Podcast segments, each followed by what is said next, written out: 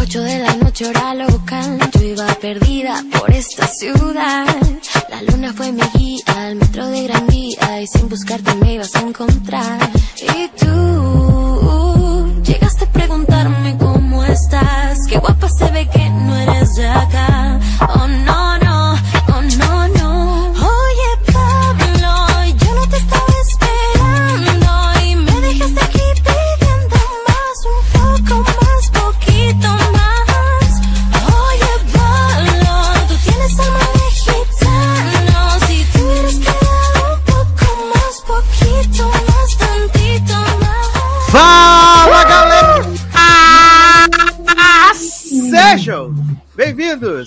Mais uma edição do Logado Cast, a primeira real oficial de 2022. Eu ia falar, né? Eu sou o Edu Sasser e eu já acho que eu já falei meu nome, né, gente? Eu tô perdido, eu tô confuso ainda.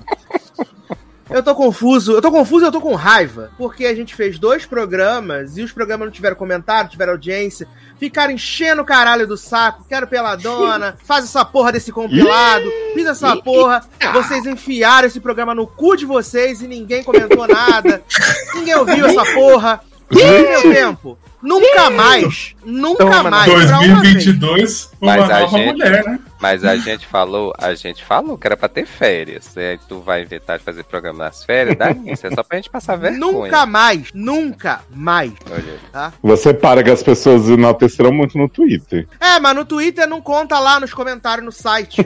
Copia e cola, gente, do Twitter lá. né? Então. Não, comentário no Twitter não, Léo. Você não vem passar pano pra esse povo também. Não, eu tô falando pra quem comentou no Twitter copiar e colar Mas no nem blog. comentaram no Twitter não. Claro que tem o povo diz, ai, me sinto visto finalmente, é isso que eu queria pra minha vida. É, só, vou, só não vou ser injusto com a Erika. A Erika patrocinou e, e comentou. Olha aí. Mas de resto, Olha. olha, é uma vergonha. Uma vergonha vocês. Ah, então vamos embora, né? Não vamos fazer essa temporada, não, né? Olha, eu vou dizer pra mesmo. você que motivo não tá faltando pra não fazer mais nada. Porra. Olha. Então valeu, gente. Comprei meus livros na Amazon. Gente, e o amanhã ótimo. pode esperar. Muito decepcionado com vocês. Muito, muito decepcionado, tá? Mas estamos aqui então com o elenco de altíssimo garbo e elegância. Começando com ele, Léo Oliveira. Alô, eu só liguei para saber como você está. Não sei o resto. Estava Eu decidi que- Resolvi ligar. Resolvi ligar. Esse ano eu vou sempre cumprimentar com músicas, né? Porque é tipo High School Musical no lugar. Ah, entendi. entendi. Vai ser Camp Mas Rock eu- também essa temporada? Vai. É, me- é meia, meia Camp Rock, meia calabresa. Ser This É, Is Me, by Demi Lovato. Mas é This uma is que o. Brasil respeita, né? Né? Que é gender, gender neutro. This Is Me. This is Mix. Ai, ai. Também temos ele, Marcos Zanon. Oi, gente, voltei. Nem muito bonito pra te fazer causar ciúmes e nem muito feio que nem Eslovênia pra te fazer passar vergonha, né? Apenas o básico. Tudo bom? Gente, esculachando uma miss. Me esquece, Ai, né? Ai, ai. E por Vamos último, uma mas jamais gravada. Menos importante, ele, Taylor Rocha. Aê, estamos de volta. Quer dizer, se bem que Sácia não é pra estar tão alegre. Né? É, mas enfim, né? tamo aqui pra Positividade fazer- tóxica. Sim, exato. Mas a gente tá aqui, né, pra fazer a redação sobre as férias, né? Então a gente vai contar por onde a gente andou. Exato, enquanto você me procurava, né? Sim, amo. Ah, Menino! E vamos começar aí esse podcast maravilhoso aí com a volta, né, dos que não foram, o grande bloco de notícias e amenidades. Olha aí que loucura. A última vez que fizemos isso foi no longínquo mês de dezembro. Nossa, hein? Muita coisa mudou. Uhum. Tudo mudou. Tudo mudou.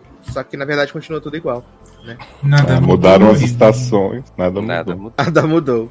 E aí, começando aqui nosso bloco de notícias e amenidades, que também tá bem fraquinho também, né? Tá igual a temporada, na verdade. Tá igual os comentários, né? Do podcast. Isso, Anone, a- anêmico, xoxo, capenga, né? Coisas desse tipo. Essa é pra Zanon, né, menino? Porque Klaus, né, Joseph Morgan, vai entrar para o elenco da quarta temporada de Titans, né? Esse grande hit aí da Ai, HBO. Max, que passa na Netflix. Você jura que eu vou continuar vendo essa bomba, né? Eu já desisti. Claro que vai. mais. Oxê, Até parece. Gente, me recuso.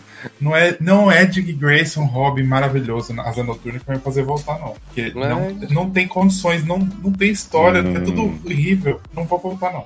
Garoto, tá vendo até Flash, até parece para Titan. Mas. Flash é a última que eu tô vendo. Não tem mais Uhum. nenhuma. Depois dessa não vai ter mais. Entendi.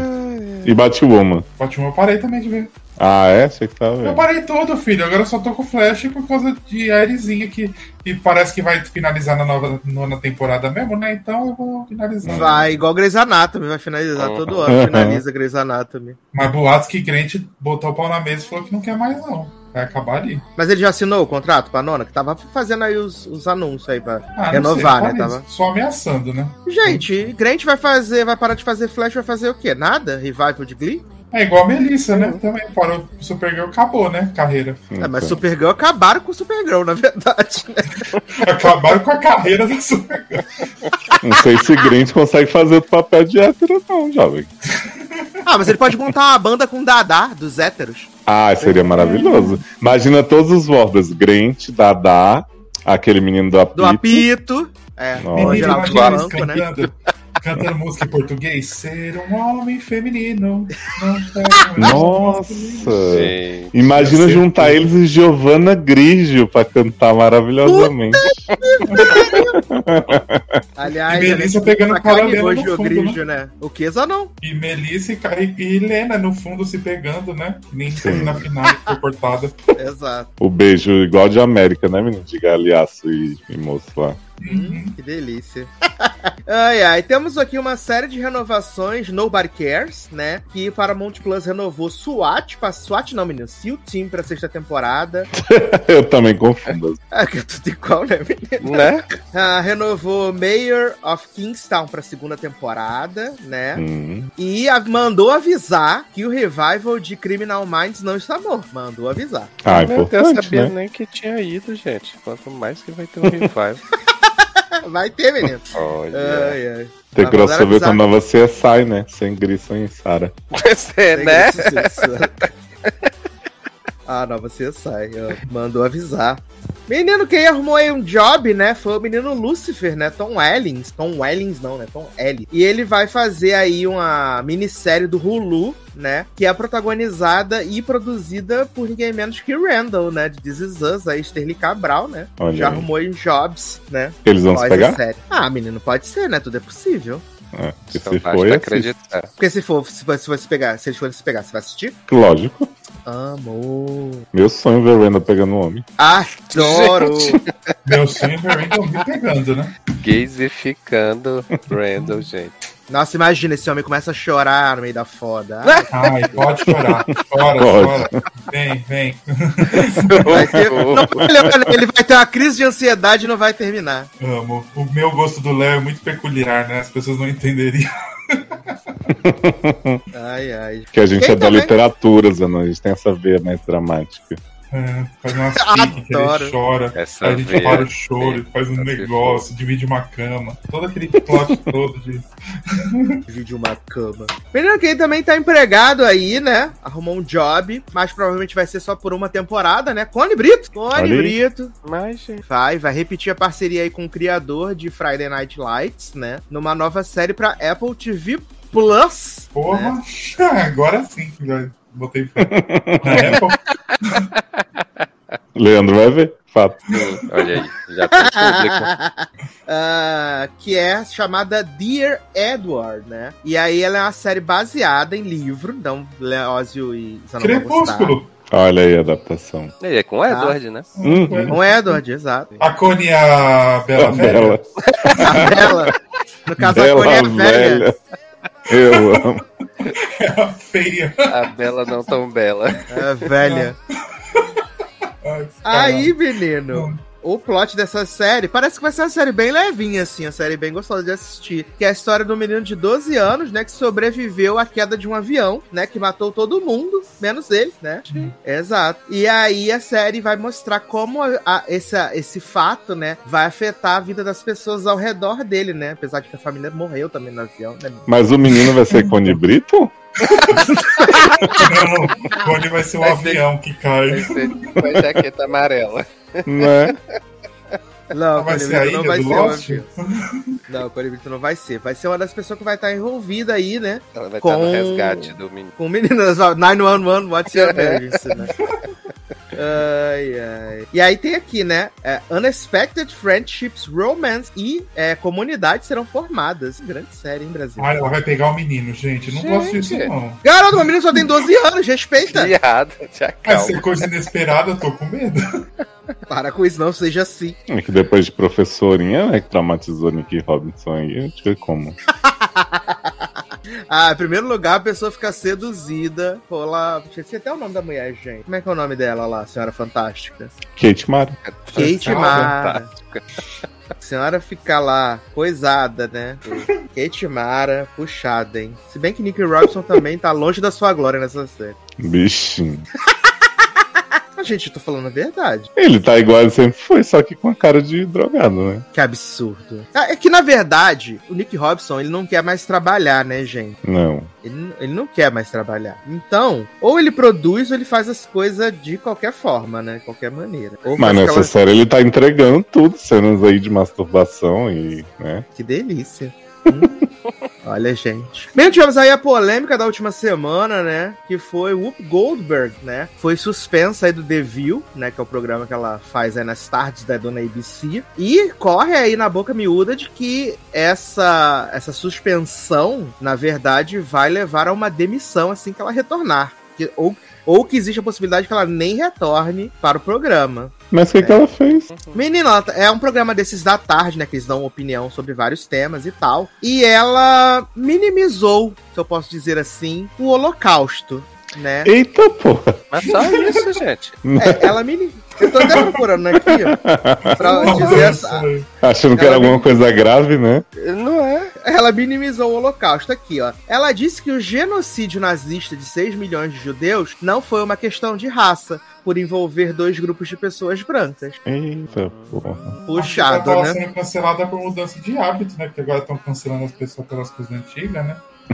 Envelheceu mal, né? E aí deu esse, esse probleminha, assim, desse negocinho, né? E aí parece que dizem, dizem que ela não volta, que a suspensão é, um- é só um pretexto, assim, pra tipo, ah, ela vai aprender, mas que ela não deve voltar, e se voltar também deve rodar em breve, né? Ela deu essa pequena declaração, uma bobeirinha assim, um negocinho. É, como assim? Ela é milionária e vai continuar sendo? Acho que ela tá pouco se fudendo pra fazer o programa depois. Ó, suspensão da Whoop Goldberg. Tipo, ela, você jura que ela vai ficar assim, ai, desculpa, vou voltar. E o pior é que ela fez um vídeo já pedindo desculpa, né? Que ela não queria ofender os judeus de jeito nenhum. Ela Ah, quem me conhece sabe, né, gente? É. Desculpa se eu posso que- ofendido. É, Tem até vários amigos que são judeus, inclusive, Sim. né? Rafinha Baixo e tal. Ah, menino! Vá- Vamos falar aí de séries maravilhosas, né? Vou falar porque Tales of the Walking Dead, né? Um dos dois futuros spin-offs que vem aí, né? Porque o outro vai ser maravilhoso. Essa merda é praga, não para de proliferar é os próprios zumbis, né? Já não teve o Walking Dead do futuro, gente. Pra que, que vai fazer outra? Que Já teve, mas já acabou, né? Que era, já acabou, não, ela acabou, ela só era, só era duas temporadas. Olha. Já, já acabou. Mas ca- acabou cancelada, né? Não, acabou, acabou mesmo. Ela só foi planejada pra ter duas temporadas. Contaram a historinha fechada e foram embora. Serviu pra quê? Pra nada, né? Pra ganhar dinheiro, o, o zumbi. É. Falar nisso, saiu a notícia essa semana que morreu um menino lá que fez The Walking Dead, né? Falei, gente, que ator é esse? Aí eu entrei pra ver, né? Dei o clique. E aí, o ator, é ele fez o papel de um daqueles zumbis que a Michonne carregava quando ela entrou na série. Eita porra! No sem boca. Famoso. Sim, tinha dois. Eu falei, olha- Famoso. Tá faltando notícia mesmo. Olha. Mais famoso que a filha de Rick lá, né? Que tá lá, que é muito foda. Né? Bichinha. Mas aí, falando do- dos spin-offs, né? Vamos ter dois spin-offs. Um é o Tales of the Walking Dead, que vai ser o American Horror Stories de The Walking Dead, né? E Hum. tem um outro spin-off que vai ser focado em Daryl e Carol, né? Que tá tudo Hum. pedido. Nossa, né? Porque Que? já não vai acabar o Walking Dead, né? 45 temporadas que tiveram com eles dois, né? Acaba agora. come- Vai começar agora a, te- a parte final da temporada, agora em fevereiro, final de fevereiro. Esse, Não é esse, filmes com o Rick? Menino, disseram que sim. Ele inventou isso aí só pra sair numa boa, né? É, Falou assim, ter- faço sim, vamos marcar. Ia ter uma trilogia, que não sei o quê. né? Nunca- Trilogia. Crepúsculo. Menino, e, e, e esse Tales aí do Walking Dead é o que vai ter a Park Posey? E isso, vai ter a Park Posey, vai ter o Terry Crews, vai ter a Poppy Liu, não sei se ela é irmã da Lucy Liu, né? Ou parente da Lucy Liu. Ah, e vai ser historinhas fechadas, né, menino? Então, cada uma protagonizada. Vai ter aquele moço que ficou muito famoso fazendo médico em IAR, né? Dr. Careca, também, Anthony Edwards, né? Ah, grande que morreu com um helicóptero na cabeça. né? Meu Deus, que horror. Morreu Foi mesmo. helicóptero na cabeça. Caiu um helicóptero no hospital e atingiu ele. Na cabeça. Eu não sei se foi na cabeça, mas assim, atingiu ele e pegou na cabeça também, né? E aí, o rumor é que essa série já estreia agora na Summer Season, né? Ah, graças a Deus, aí. eu tô ansioso. Grande hit. Eu fico pensando, porra, tá todo mundo querendo muito ver histórias avulsas no universo The Walking Dead. Porra, tá todo Ai. mundo esperando. Não, pior que vai dar ibope danado, né? Vai. Todo Ah, gente, não é possível. Menino. Olha Se bem que descobri durante minhas férias que Yellowstone, né, o grande hit do momento aí, né? A série do Rancho, né? Da, da Hum. Paramount Plus. É, parece que agora tá dando 10 milhões de audiência. Série da TV, da TV a cabo, menino. É a nova The Walking Dead. Ó, Yellow is the new orange, né? Porque já tem é, a jaqueta amarela aí, agora essa pedra amarela. Ah, é verdade. Jaqueta amarela, grande hit dos jovens, né? Os jovens Quando será que vai, apaixonados. quando será que vai lançar a série da febre amarela, né? Assim que terminar da Covid-19. Depois que eu descobri que as maiores séries do momento são é, Eufória, Jaqueta Amarela e Dexter, eu tô como? É por isso que a gente tá essa merda aqui. Ele ficou até sem ar, até tossiu. Olha o aí. Engasgou. A, a gente tá bem, viu? Gente, aqui no logado o pessoal é acompanhado por médicos tal, tem um inteiro. Né? Não tem ninguém com Covid, não, né, gente? Não Foi mais, né? divulgado nada. Ninguém com Covid, tem os médicos acompanhando, né? Ai, meu Deus do céu. Ah, O que, que temos aqui? Saiu a listinha, né, de coisas que vão estrear no Prime Video em fevereiro. Aí você entra em outros sites lá e confere também. certo? Adoro. Eu achei que ele ia e pulou. Devia. Ah, você não vai contar as estrelas da Netflix, a lavagem de dinheiro? Ai, ai. Dá- Mas tem. Acho que tem aquele print, né, menino? Vamos ver aqui. Ah, temos aí Space Force, né, menino? Voltando Ah, tudo. é. Quem foi que assistiu toda a temporada aqui? Leandro, Foi Leandro. Leandro, né? Eu acho É. que é pra mim que alguém tinha assistido. você pensou nisso? É Leandro, com certeza. Assistiu. Space Force, né, menino? Ó, tem aí, já tivemos, né? Desejo Obscuro, grande hit de Rebeldona, Dona Rebeldinha. Rebelde. Doces Magnólias, ah, você tá como? Ansioso. Uhum. Aí tem Aficionado. Love is Blind 2 por vir, Toy Boy 2, grande sucesso também, né? Pornô, né? Porra. Tivemos criando Dion também, menino. Sim, Raising Dion.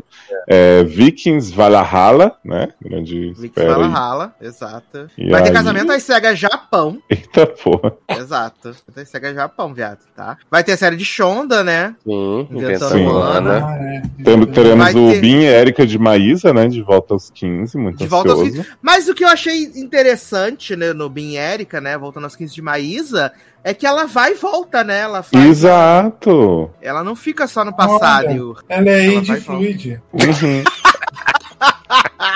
Ela vai ficar adolentizando e adotando Vai ter a junto. Autona 2, Oh. né? Ai, ansiosíssimo por Autona. Vai ter a Autona 2. Vai ter a chegada do grande hit, que agora vai bombar muito, vai entrar na Netflix, vai ser top 1. One of Us Slime, né? Opa. Nossa. Vai entrar. Gente.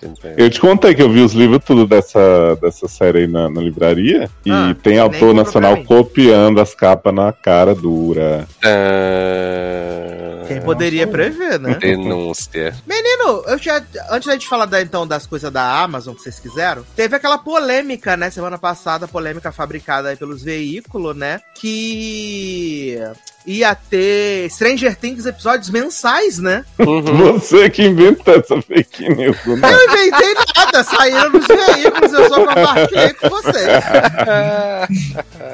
Netflix A galera em pronunciou, né? polvorosa, né? A Netflix até falou, sosseguem a não tem nada Netflix a ver. falou, para de ser doido. Cara, A Netflix falou que a gente vai fazer é, a partir de hoje, esperar cada mês que sairia pros episódios e Em 2023 sai a série, né? Inteira. Adoro! Ó, separei aqui Amazon Prime, né? Em fevereiro vamos ter muitas coisas boas, só que não. Eu vamos adoro que ele aí- fala que a gente que quer falar sobre. Ah, mas É. Vocês que pediram! Eu não pedi falou- nada. Pediu sim, você falou. Ai, achei que você ia falar. Mas eu falei, graças a. Deus não falou. Mas agora eu vou falar, porra.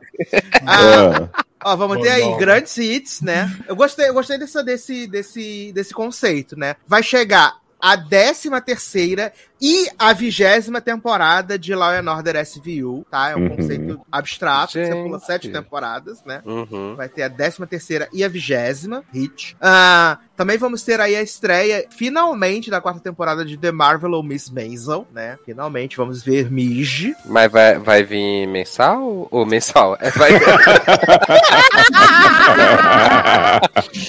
vai vir semanal ou vai vir tudo junto? Se eu não me engano, são os quatro primeiros episódios vão estrear juntos e aí depois são vai ser semanal. Depois vai ser mensal. Ah, vamos ter aí a estreia de Reacher, né, que é baseado na série de filmes Jack Reacher, né? Hum. E o protagonista é o Aquaman da CW. Alan Hitchinson. Arma- armário gigante? É ele. Alan. Hitchinson. Justin Hartley? Não, Justin Hadley não, né, gato? Ele, É era, o Alan ele já foi na série do Aquaman, série icônica, maravilhosa. Tem um episódio. Depois recomendo vocês assistirem aí o trailer de Reacher pra vocês verem conteúdo. Vai ter a estreia da série que estreou no Natal, no mundo inteiro, só vai chegar no Brasil agora, né? Que é o With Love, que é uma série que vai falar. Viado. Que é uma série que se passa no Natal, vai chegar agora em fevereiro. Sim. Certo? Ah, acho oportuno. Eu lembro que no Natal eu mandei mensagem pro Sasha perguntando: Viado, essa série não entrou na Amazon que eu vi, que entrar. E nada, gente, olha. Estreia agora em fevereiro, vai estar tudo certo. Com o menino lá, o Crazy X, né? O que era. Que a, que a, que a X era crazy por ele, né? Josh. Era Josh, né? Era o Josh. Josh. Josh, do né? E também o, o sobrinho gay de Ugly Betty também. Ah, Justin. Exato, inclusive ele é um casal com o Josh. Eu falei, gente, o Eita. tempo passa muito rápido. Gente, sofri calado. Tô animado. Ah, vai ter a série nacional, né? Que é Love, que é L-O-V 3, né? Que vai ser três, três pessoas. Acho que dois meninos, duas meninas. A, a Amazon fica mandando release desse negócio todo dia. E aí eu apago com sucesso. Eu não sei nem a sinopse. Gente, Eu gostei vai- que a série nacional Love, né? Sim. é, Love, deixa eu descobrir aqui, ó. Deixa eu ver aqui. Na, nacionalfobia. Ih, gente, é putaria entre irmãos. Olha que loucura. Eita! Quê? Ana, Sofia e Beto são três irmãos que experimentam o amor e o sexo de diferentes e caóticas formas. Mas pode ser com outras pessoas que eles experimentam, né? Eu Espero. espero, sinceramente. Esperamos que seja, né? Senão é a casa do Sede não é adaptada. Suas maneiras de ver a vida mudam ainda mais depois que sua mãe resolve abandonar o marido e um casamento de 30 anos. A mãe vai querer experimentar também, né? Com os filhos. Ah, Nossa. Meu pai do céu. Meu pai do céu. Olha. Ah, além disso, a gente também vai ter a estreia da série do Bruno Gagliasso, né? Na, na- na- no Prime Video. Engraçado que a série que ele fez pra Netflix ainda não estreou, né? Que ele fez lá na Espanha. que ele gra-. Nossa, foi, faz foi anos. contratado pela Netflix e tudo. Isso, que ele gravou duas séries, né? é, na Espanha, né? Ele gravou a pra Netflix e gravou essa pra o Prime Video, né? Que é a Operação Maré Negra, né? Que é baseada numa história real, menino. O Bruno Galhaço toda hora um vem aí diferente e nunca vem nada, né? Nada agora vai o vir, tá negócio. confirmado. Tá confirmado, né? Estreia agora em fevereiro. Dia, não sei, obrigado. Podia lançar um pornô, né? E Vai aí, vir. fora isso, né, menino? Que ele tem. Vai vir o pornô, é uma das séries que ele gravou. Uhum. Adoro. Vai ser sobre Conectado. irmãos experimentando. Podia ser ele o cunhado, ia ser bacana. Garoto. Porra. E aí, menino, ah, vamos ter aqui de séries antigas, né? O catálogo vai preencher aí com quartas temporadas de Chicago, né? Tá na, na nona já, vai chegar a quarta temporada dos Chicagos. Vai chegar a quinta temporada de Superstore, que estreou depois na Netflix, já tem as seis temporadas, então assiste na Netflix, melhor. Ah, vai estrear a nona temporada dublada de The Office e a sexta Hum. temporada dublada de Havaí 5.0. Puta que pariu. E Younger legendado, quando vai ser? Dublada também. Olha. Ai, eu amo que a Amazônia é uma zona, né? Tipo o Brasil, né? Vai pôr as coisas.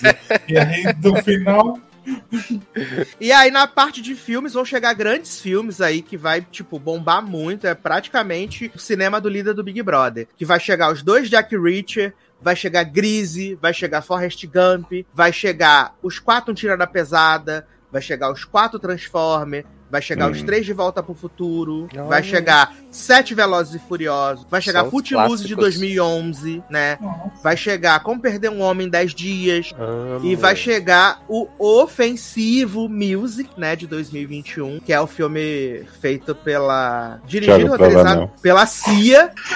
pela CIA. Pela CIA. E esse filme, ele é protagonizado pela Mad Ziegler, né, que fazia lá as danças dos clipes da CIA, aonde ela interpreta uma autista da forma mais ofensiva possível. né? Que bacana. Vai chegar aí. E além disso, também vai ter aí o Grito, né, de 2020, que é bem ruim, sem modéstia mesmo. E também vai chegar a Dupla Explosiva 2, eu amo, e o subtítulo, né? E a Primeira Dama do Crime. Dupla Explosiva 2 e a Primeira Dama do Crime. É aí, tá? Arrasou. Tá de parabéns. Podia ter Voyeurs 2, né?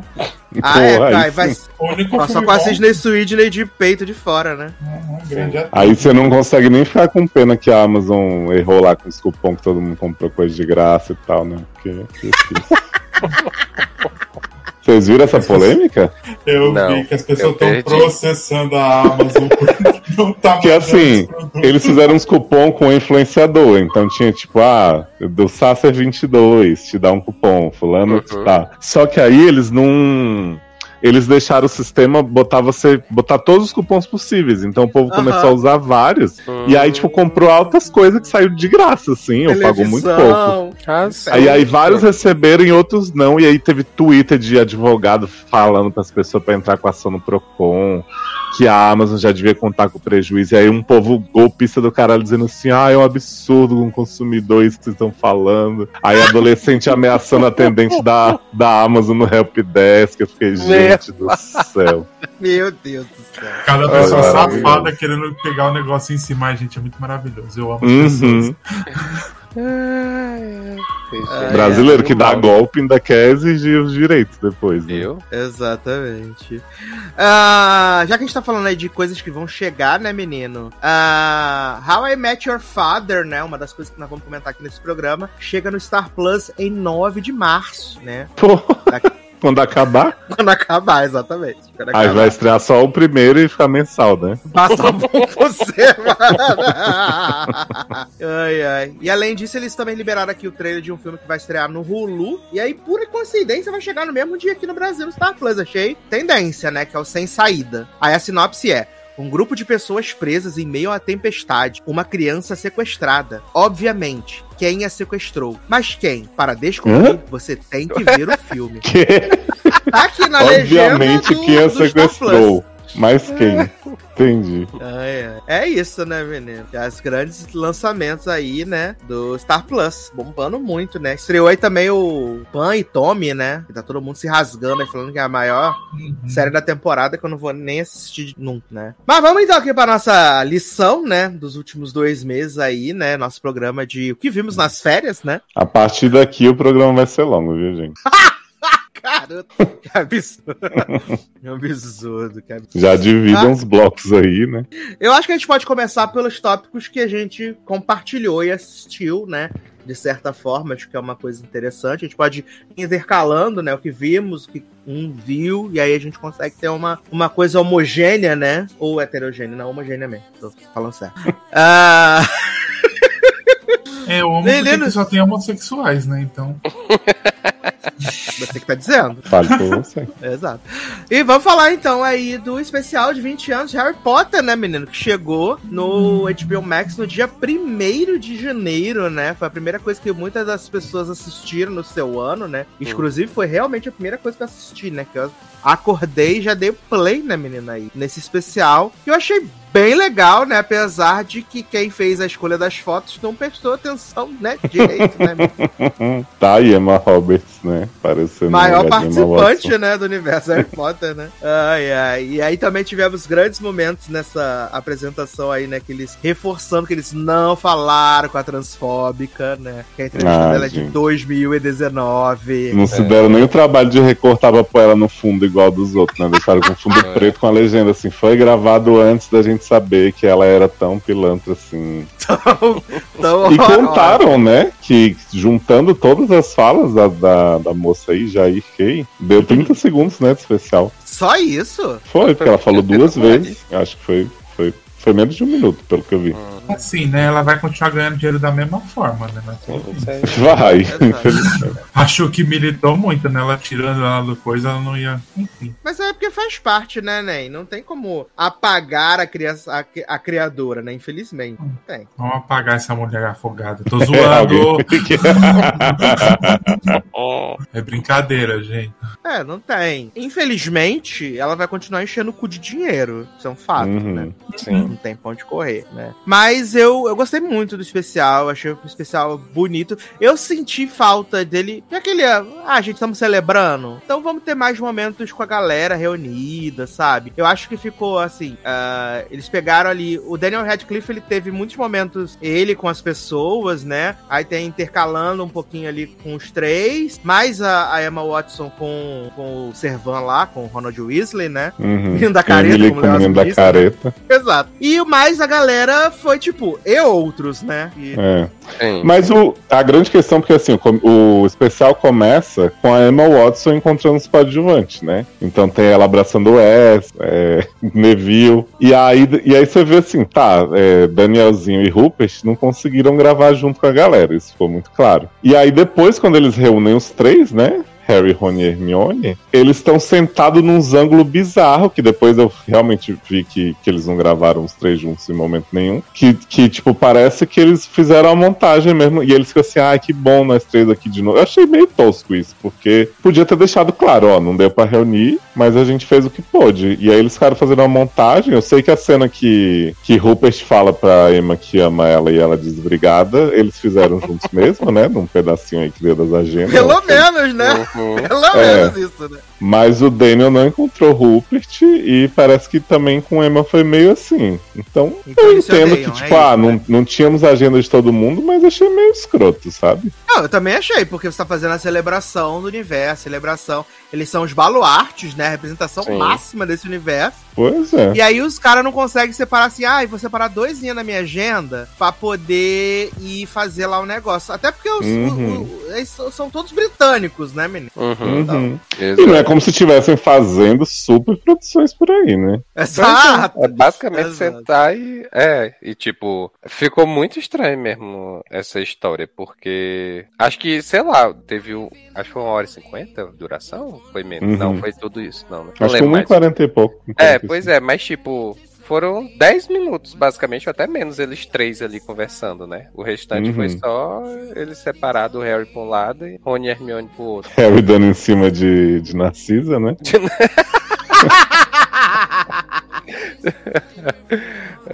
Emma e Tom Felton revelando se amam, que Sim, as, as fics de Draco e Hermione sempre estiveram certas. Olha aí. Exato. Mas engraçado, né, que a, a Emma tinha crush real nele, né? E ele diz que ela era só como uma irmã mais jovem pra ele, né? Ah, bichinho. Queria protegê-lo, quero protegê-lo. E assim, Daniel Radcliffe teve muito tempo, né? que Ele conversou com Chris Columbus, conversou com o Sirius Black, conversou com a Helena Bonham Carter. Uhum. É, ele- Só não teve tempo com os né? amigos, né? que coisa, né, velho? Ai, não sou obrigado. Ai. Eu senti falta do Richard Harris também. Não sei se ele tá muito velhinho, não, por isso não pôde aparecer. Mas senti falta do Richard Harris. Porque, tipo, Dumbledore, né, gente? Uhum. Dumbledore. Acho Sim. que faltou. É, os mais velhos, né, não Hagridzinho, apareceram. Só o Hagrid. É, porque É. é, Meg Smith também não tava. É. A Meg Smith, a Meg Smith tá o quê? Com uns 80 anos já? Por aí, Com né? certeza, Hum, filho. acho que mais. Inclusive. Tá é, mas ela também já não aparece quase lugar nenhum, né? Assim, Ela só É. aparece pra fazer o filme de Dalton Neighbor, né, viado? Bota ela sentada na cadeira, grava na casa dela, inclusive. Aí o pessoal vai lá, faz as, as tomadas com ela e cola no filme. É. Menino, uma coisa que eu não sabia, até um erro né, de caráter meu, que eu imagino que muito- muitos fãs de Harry Potter sabiam, é que Luna Lovegood ganhou o papel perseguindo o JK por carta, né? Diz que era fã, Sim, sim. stalker. E aí, ela, quando Ah, fez o teste, tinha isso a favor dela. Fiquei chocado. Era Stalker, ai, eu amo. Ai, eu amo. Eu adorei as cenas dos avulsos, assim, né? Que era tipo Dino, Neville e, e Draco falando bobagem, assim. Claramente, tipo, ah, só porque conseguimos aqui já pagamos cachê. Vamos botar eles pra falar de umas bobagens.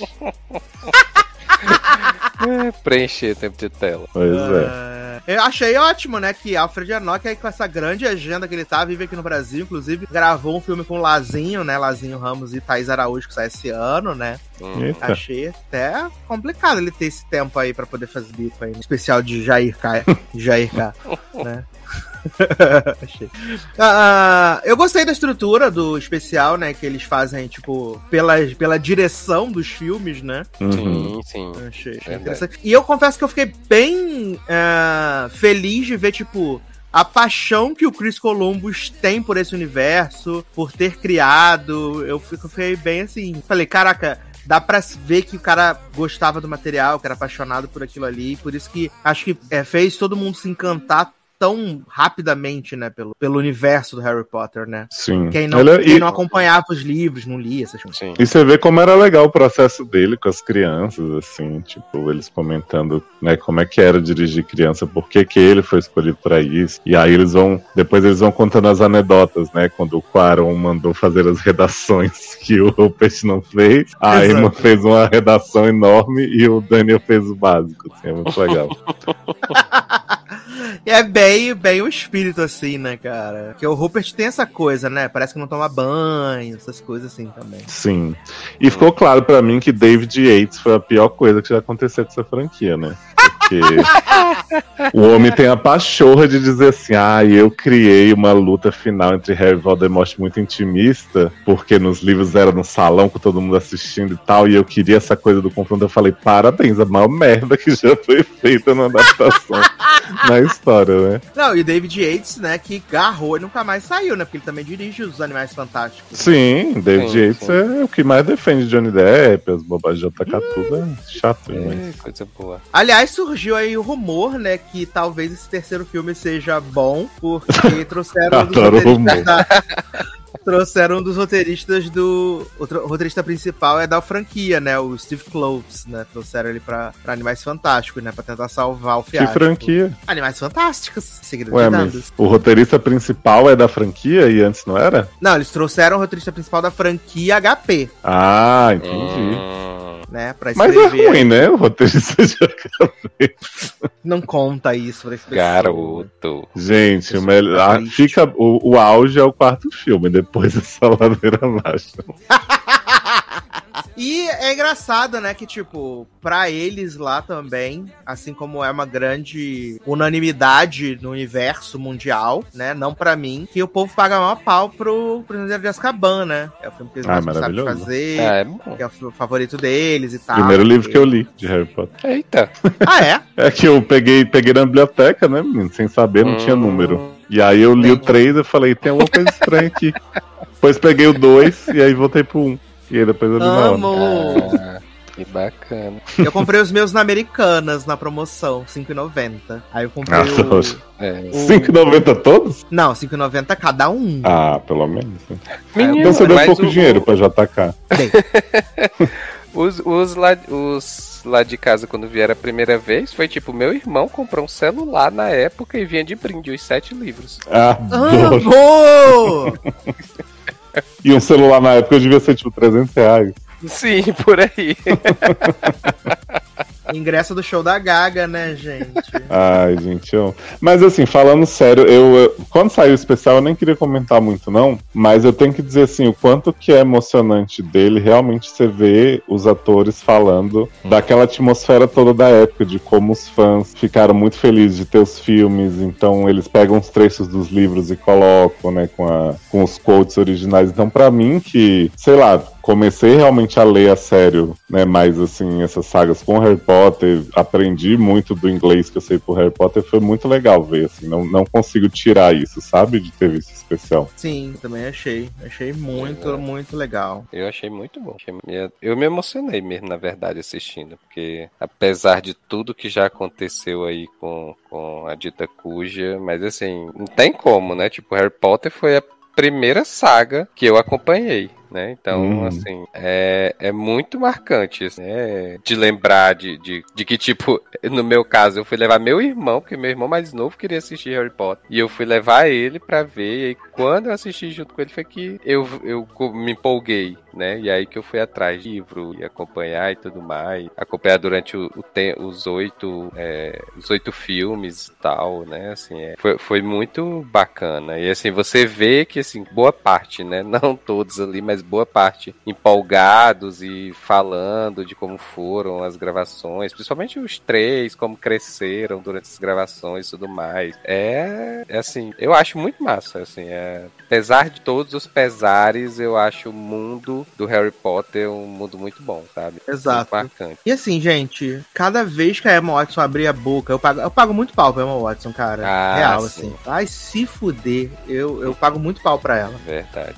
Eu fiquei de cara ela- que ela pensou em sair, né, dos filmes. Exato, Uhum. né? Ah, menina, mas deve ser uma loucura isso, né? Tipo, você começar criança e aí ver a loucura que se tornou, né? O tanto que cresceu a franquia com os filmes e tal, e aí, sei lá, não tem mais sossego de nada na vida. É, deve ser loucura. É, não, e também, pelo que a gente vê, né, era tipo, era um ritmo muito industrial, né? Acabava de filmar um, tava filmando o outro. Sim. Acabava em um, era Sim. outro. E assim ia direto, É, sabe? porque tinha aquela coisa, né, de ah, as crianças crescerem rápido demais, porque não era, não era exatamente um por ano o lançamento, né? Tanto que eu acho que, sei lá, Uhum. do segundo pro terceiro dá um ano e meio, uma coisa assim. Então eu acho que eles realmente tinham esse negócio e, tipo, as crianças passavam o dia lá, estudavam e não sei o que, e deixavam de ver família. Então, porra, isso aí, bem ou mal, por mais divertido que falem que é no set e tal, não, não é fácil, né? Não, deve ser puta exaustivo, ainda mais pra criança, sabe? A criança deve pensar, tipo, a princípio deve ser aquela parada muito de, de diversão, né? Porque eles, eles frisam bastante de que com o Chris Columbus sempre foi é, um ambiente muito divertido, né? Mas chega um momento que a criança deve falar, gente, não quero mais não, já deu pra Uhum. mim. Exato. Né? Quer comer pipoca.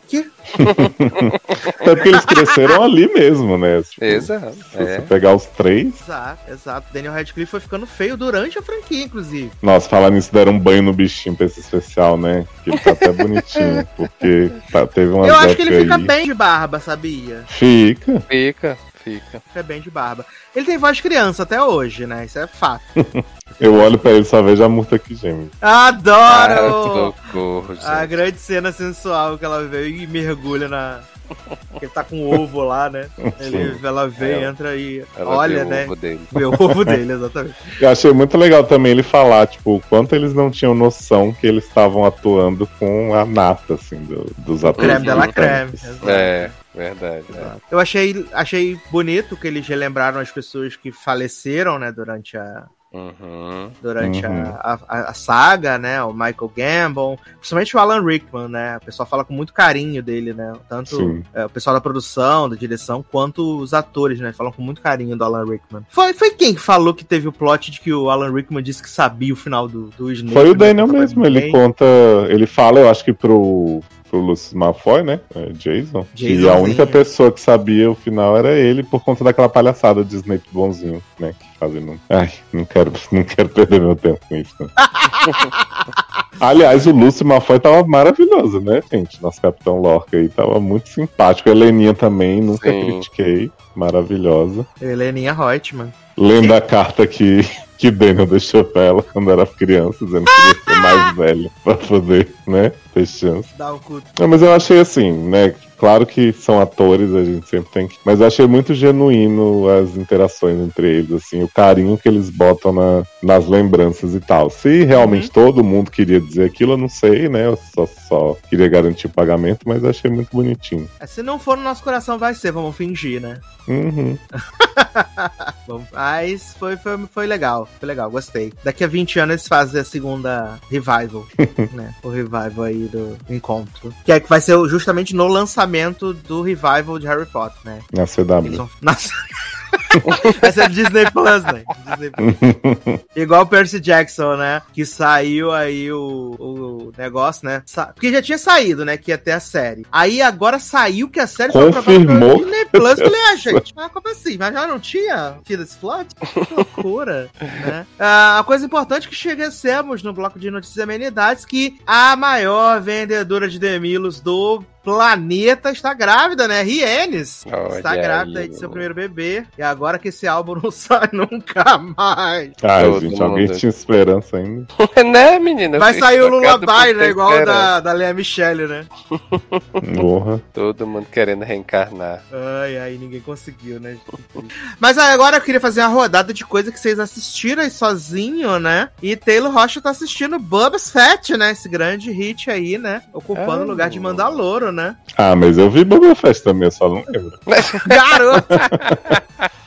Viado, que o primeiro episódio é tão avulso que eu terminei e falei assim, mas o que aconteceu, Mas né? engraçado que até o episódio dessa semana, que todo mundo falou que se rasgou inteiro, que explodiu a cabeça, não sei o que, tava todo mundo falando assim: ai, gente, essa série é um grande pra quê, né? Que é só Sim, flashback, total. ninguém se importa com nada. Menino, basicamente Boba Fett é, né, assim, pra quem acompanha o, o mundo Star Wars aí, né, o Boba Fett, ele recentemente, né, ele apareceu lá no Mandalorian, né, e aí acharam que era uma boa fazer uma série sobre esse personagem super importante em Mandalorian, só que não, né, e aí, tipo, é ele e a Ming Na Wen lá, é, governando, govern, na verdade, mandando em, em Tatooine, né, eles que chefiam lá todo o. todo a, a- a província lá de Tatooine. E é isso. É porque assim, Mandalorian, é, mesmo que não tenha assim, uma super história, mas assim, as.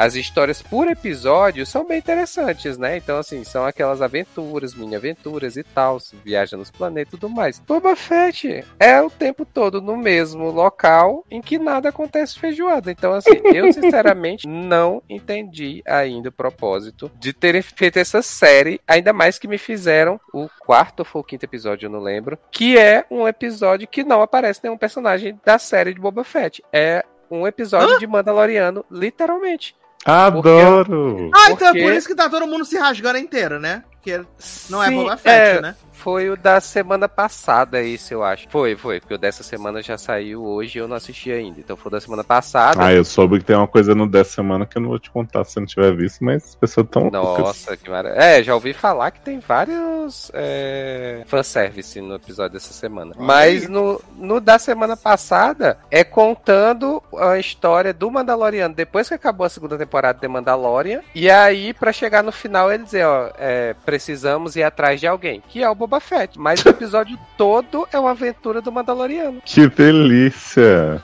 E aí Olha. foi que eu fiquei É mais. especial de Natal do Mandaloriano. Tipo isso. Então, assim, eu sinceramente não sei o que está acontecendo de Boba Fett, porque assim, né? É esse homem mandando em Tatooine, aí aparece o Jabba the Hutt lá, dizendo que vai sair de Tatooine e vai deixar Tatooine para ele governar. E aí, é, basicamente é ele governando Tatooine, só que nada acontece feijoada naquela cidade. E aí, quando ele entra lá numa, numa câmera de bronzeamento, aí ele Oi? tem. é, ele começa a se recordar das Eu coisas sei do que vocês passado. fizeram no verão passado. É, É aí, que ele tipo, vai se regenerar, né, nessa câmera. É, Ele fica, exato, tipo, toda hora se- tá ferido e vai lá. Exato, aí ele tá ferido, ele vai lá nessa câmara e enquanto ele tá lá, ele se lembra do que aconteceu com ele até ele chegar ali. Agora sim, eu Que é um monte de coisa avulsa. Ele com os Então, monstros no então. deserto. Exatamente, era isso que eu ia dizer. Eu não tenho interesse na história do presente. Por que, que eu vou me interessar pelo passado desse personagem? Né? Aí, É meio não, Westworld, né? A narrativa. Sim, exato. Eu fico Pois esperando é. eles revelarem quem é o robô ali. Ai, ai. tem dolls, né, gente? Ah, todo mundo. Não, Dawes morreu, né? Ah, não. Morreu, né, gente? Aquela versão morreu. Aquela versão de doll, sim, mas, Mas vai, vai ter fazer o dolls. download aí. Pane no sistema, alguém me desconfigurou, né? Sim. Mas é Mas isso, então tá não tem boa muito assim? que Não tem muito o que falar de Boba Fett, não. Só de Mandalorian, né? É, exato, exato. Quiser, a gente faz um programa só de Mandalorian. Mas Boba Fett, Ah, meu pai do céu. Não sei a lavagem de o que é que a Disney tá querendo com essa série de Boba Fett. E Boba Fett é engraçado porque é um personagem que ele ficou famoso por nada, né? Que as pessoas viram Uhum. numa ceninha em Star Wars e ficaram assim: Meu Deus, queremos muito saber o passado deste homem. E aí estão mostrando o passado deste homem agora e ninguém gosta. Nós trazendo verdades para, para as pessoas que querem. É, gente, né? Olha. Eu fiquei chocado de. A impressão que eu tive com o primeiro episódio, o Taylor tá tendo vendo todos, né? Que é de não entender o propósito até agora. Sim, sim. Aquele grande pra quê, né, gente?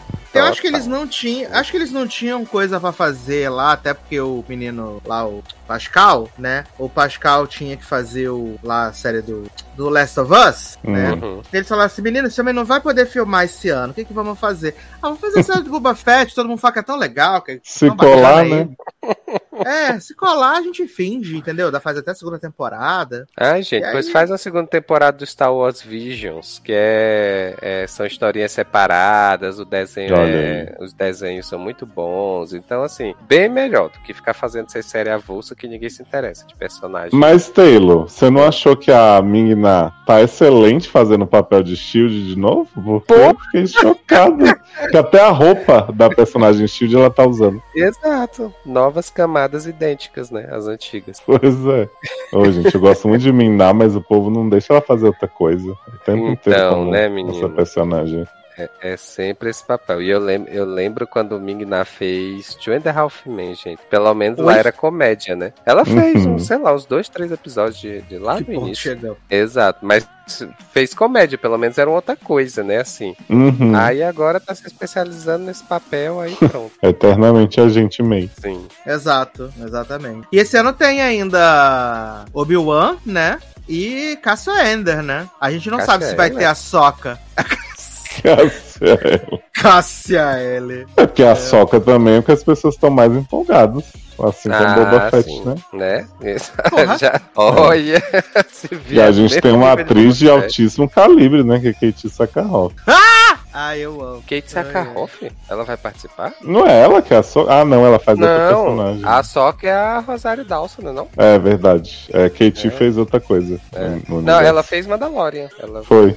É porque foi nos episódios juntos, eu confundi as duas. Ah, tá, exato. Ai, ai. Maravilhoso, gente. Assistam então Boba Fett, que, que Taylor gostou bastante. Assistam sim. Ele ficou bastante animado uh, eu e Leoz vimos aí, né, menino, o spin-off, né? Estamos vendo aí o spin-off. Spin-off não, né? É spin-off de How I Met Your Mother, né? Que é How I Met Your Father! Pa, pa, pa, pa, pa, pa, pa. Agora com que era Hillary Duff. Adoro! Agora com Hillary Swift, né? Quê? Hã? Garoto. Duff. Respeita a Hillary. Hilary Duff. E a música de abertura por Lennon Stella, né? Grande cristal aí. Ah, ficou ótimo. Parabéns, Leno. Mãozinha Estela. E é, a premissa é exatamente a mesma, né? Que é como eu conheci seu pai, só que a diferença é que a gente não vê a criança, né? O filho dessa vez, porque o filho pode pode ser spoiler, né? Pra quem tá assistindo a série. Uhum. E temos aí Kim Catral, que não quis voltar Puta Pra Sex and merda. the City. Olha, velho, eu tenho que dizer que Kim Catral fugiu de uma grandíssima cilada de ter sido dedada por doutora Kelly, né? Ah, mas ela fez essa cilada pra gente, que é ficar vendo Kim Catral no sofá, conversando com o filho na webcam, né? Tomando vinho. Porque assim, gente, Kim Catral não tem nada a ver com Hilary Duff fisicamente. Que isso, só as duas são louras, gente. Nossa, uau! E aí, ela tá sem vontade nenhuma de fazer essas cenas, que ela fica lá sem... Porque assim, no, em Hamlet chamada, a gente tinha só a voz do Bob Saget, que no final nem era Bob Saget, porque eles botaram ator que fazia o Ted mesmo, o Joshzinho, né, pra fazer, então a voz era só pra enganar a gente. E as crianças reagindo. Nesse esquema que eles colocaram Kim Catral sentada tomando um vinho e contando várias coisas, eu imagino que esse filho já teria desligado essa ligação há muito tempo. Há muito tempo. Já diria, mãe, tô passando um turno aqui e tal, porque os filhos de Ted, eles não tinham opção. Eles estavam lá sentados na frente do pai. Obrigados a participar. Pois é. E aí, além disso, a gente tem aí a, a Kim Cattrall como a Hilary Duff véia, né? Temos Chris Lowell como os Gente. interesses românticos dele. Amo Duff, Crisinho. né? E temos aí um grande elenco de avulsos, né? Para. Não, é verdade. O, todo o elenco de avulsos é maravilhoso. Vou- são ruins? Não são ruins. Achei simpático? Achei simpático. Amo todos. Temos Valentina, né? Que é a biscate do grupo, né? Que conheceu Valentina, o Charlie segundo-. Ah, Segundo a descrição oficial, Valentina é uma pessoa que tem problemas com a monogamia, né? adoro! Porque ela foi pra Inglaterra, né? Conheceu o Charlie e trouxe, menino, Charlie pra morar com ela no apartamento. Ah, eu a. Hilary Duff. E Charlie já aparece sem roupa de cara, assim, né? Chocando, Sofizinha. Chocando a E sociedade. aí Valentina avisa, ele está morando com a gente. Exato, não teve nem escolha. Aí a gente tem o Cid, né? Que ela conhece, a Hilary Duff, a Sofizinha conhece ele no mesmo dia, né? Que ela no conhece Uber, o né? Jesse. Pra encontrar seu, Uber. sua alma gêmea. Exato. E além disso, temos Ellenzinha, que é a irmã de Crisinho Lowell, né? Que ela era a única lésbica lá, junto com a esposa dela, da cidadezinha no interior. Sim. E elas se separaram e ela veio pra Nova York, né? Grande sapatão aí que, que tá voltando pro jogo agora, né, menino? Como eu amo essa personagem. Exato. E a, a grande, o, a grande sacada, T, eu sei que você não vai assistir a série nem quando ela chegar no Instagram, a grande sacada, né, é porque a gente já sabe, a gente fica sabendo já no primeiro episódio, que um dos quatro homens é o pai do filho de Sophie, Hum. né? E aí é por isso que eles não mostram o filho, porque eles, porque um é descendência indiana, um é negro, um é caucasiano, o outro é, gente... entendeu? Então eles não mostram. Então, mas eu já vou te dar um, é, um plot twist aí. Que no Eita. terceiro episódio eles apresentam outro possível pai. O quê? É, porque- porque assim, O que que acontece neste piloto? A Sophie, ela vai conhecer esse cara, que ela tem um encontro perfeito, e o cara tá indo embora, né? Ele conta pra ela que, tipo, é a última noite dele na cidade. Uhum. E aí, enquanto isso, Kim Cattrall conta pro filho que ela conheceu o pai dele naquela noite. Então você pensa, as únicas opções são os três, os três amigos, né? O Jesse, Sid e o Charlie, ou esse homem, o Ian, que é o, o, o peguete dela que foi pra Austrália. Uhum. Porque, por ela ter dito isso, né? Conheci ele nessa noite. Só que no, no terceiro episódio, a Hilary Duff ela vai ajudar o Jesse a, a tirar umas fotos pro Tinder, né? Que ele tem esse trauma que ele pediu a mulher em casamento, ela não aceitou e tal. E ela quer que ele volte pro jogo. pois é. E aí ela conhece o cara que é o vice-diretor da escola que Jesse dá aula. E aí o vice-diretor começa a dar em cima dela, a Jess fica percebendo o clima entre os dois, arranja uns telefones ali, né? Porque Jess tem essa barra que ama a Sofizinha, mas tem que ficar arranjando macho pra ela. E aí, a... no final do episódio, o vice-diretor fala pra ela assim: Ah, eu lembrei de onde eu te conheci. Foi no noivado do Cid e da mocinha, da fulana, Que namorada do Cid. papinho! Foi pra ele que ela pediu o carregador de celular quando ela chegou. Nossa, que papinho então todo mundo que ela trombou naquela noite pode ser o pai, além dos amigos. Ca- Que papinho! Nossa, olha, se passaram. É que eu ainda não Ah, eu achei maravilhoso. Viado, foi muito escroto isso. Viado, episódio dessa semana. Eu Posso te contar o- a grande dupla que vai surgir aí? Pode, pelo amor de Deus. É Ellen, né? O grande sapatão aí, irmã de Jesse. E Charlie, que saiu do apartamento de Valentina, vão virar roommate. O quê? É, porque Charlie tá querendo, né, uma vida independente. E aí ela tá Exato. fugindo dele, mas ele tá, ele vai roubar o apartamento que ela vai morar. Aí ele tem hora a colher de ouro que ele usa no pescoço, é maravilhoso. E aí eles decidem que eles vão morar juntos, né? Porque. É, é porque assim, a gente já tem a, a Sofia Valentina num apartamento. O Jesse e o Cid eles dividem o apartamento que era do Marshall e do Ted, da Lily, né?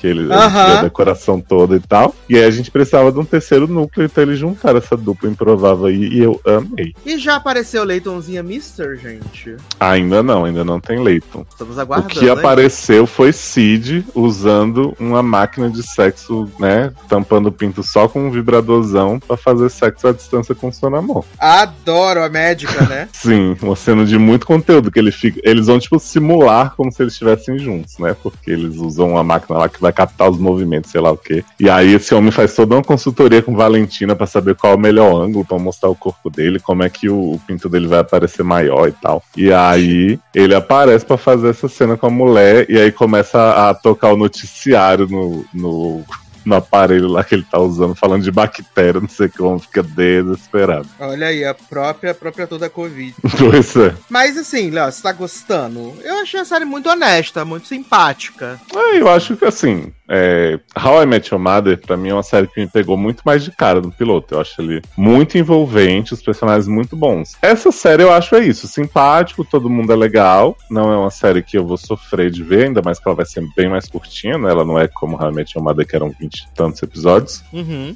Mas é aquilo, assim, eu vou ver pela marca, porque eu sei que os autores têm boas ideias, mas ela não me Hilary Duff, pegou. Na verdade, assim. né, Ney? Amo Hilary Duff, também ajuda bastante, né? Então, assim, é, Josh Radnor, todo mundo odiava, eu até gostava, mas não era um grande carisma. Hilary Duff eu já acho bem mais, e o elenco, como você falou, eu acho que tá todo mundo bastante bem. O mistério do pai, pra mim, é o menos interessante, porque assim como era em realmente chamada, eu não ligava muito pra essa questão, sabe? Porque a gente sabe que vão enrolar até o último, ou perto do último, e vai estar morto, né, o pai? Quê? Mas é, gente. A gente teve a Christian Milioti humilhadíssima na final de Realmente Amada. Exato, né? Ela tava morta, a gente tinha morrido de câncer, né?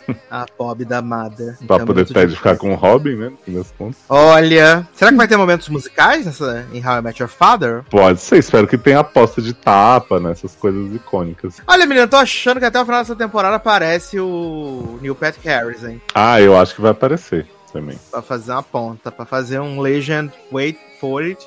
There. Certeza, certeza que vai aparecer. É, eu acho assim, o que mais me anima é a série ser menor, né? A gente não sabe quantas temporadas vão ter, acredito que não muitas também, mas o, a primeira vai ter 10 episódios, não é isso? Uhum, sim. E aí eu acho que assim, eu sei que os criadores eles têm uma mania de fazer coisas muito autorreferenciais e piadas que demoram anos pra se mostrar. Então, assim, como eles vão ter menos tempo pra fazer isso, eu acho que pode ser mais interessante, né? Porque ficar mais nove anos também esperando as coisas é, se desenvolverem como era realmente chamada, acho que ia ser difícil. Mas nesse estilo assim, contidinho, o elenco carismático, acho, acho que vai sucesso. Verdade, verdade. A potencial. Seguiremos aí então. Em breve vamos contar mais pra vocês esse grande hit aí, How I Met Your Mother, né? Não, How I Met Your Father agora. Isso. Agora o jogo virou. É bom porque a gente chama a série de How I Met, né? Como era a outra e parece a mesma. Exato! Inclusive a gente pode até comentar plot da outra série fingindo que são dessa. Pode também. Em português pode chamar como meti, né? Garo. Exato.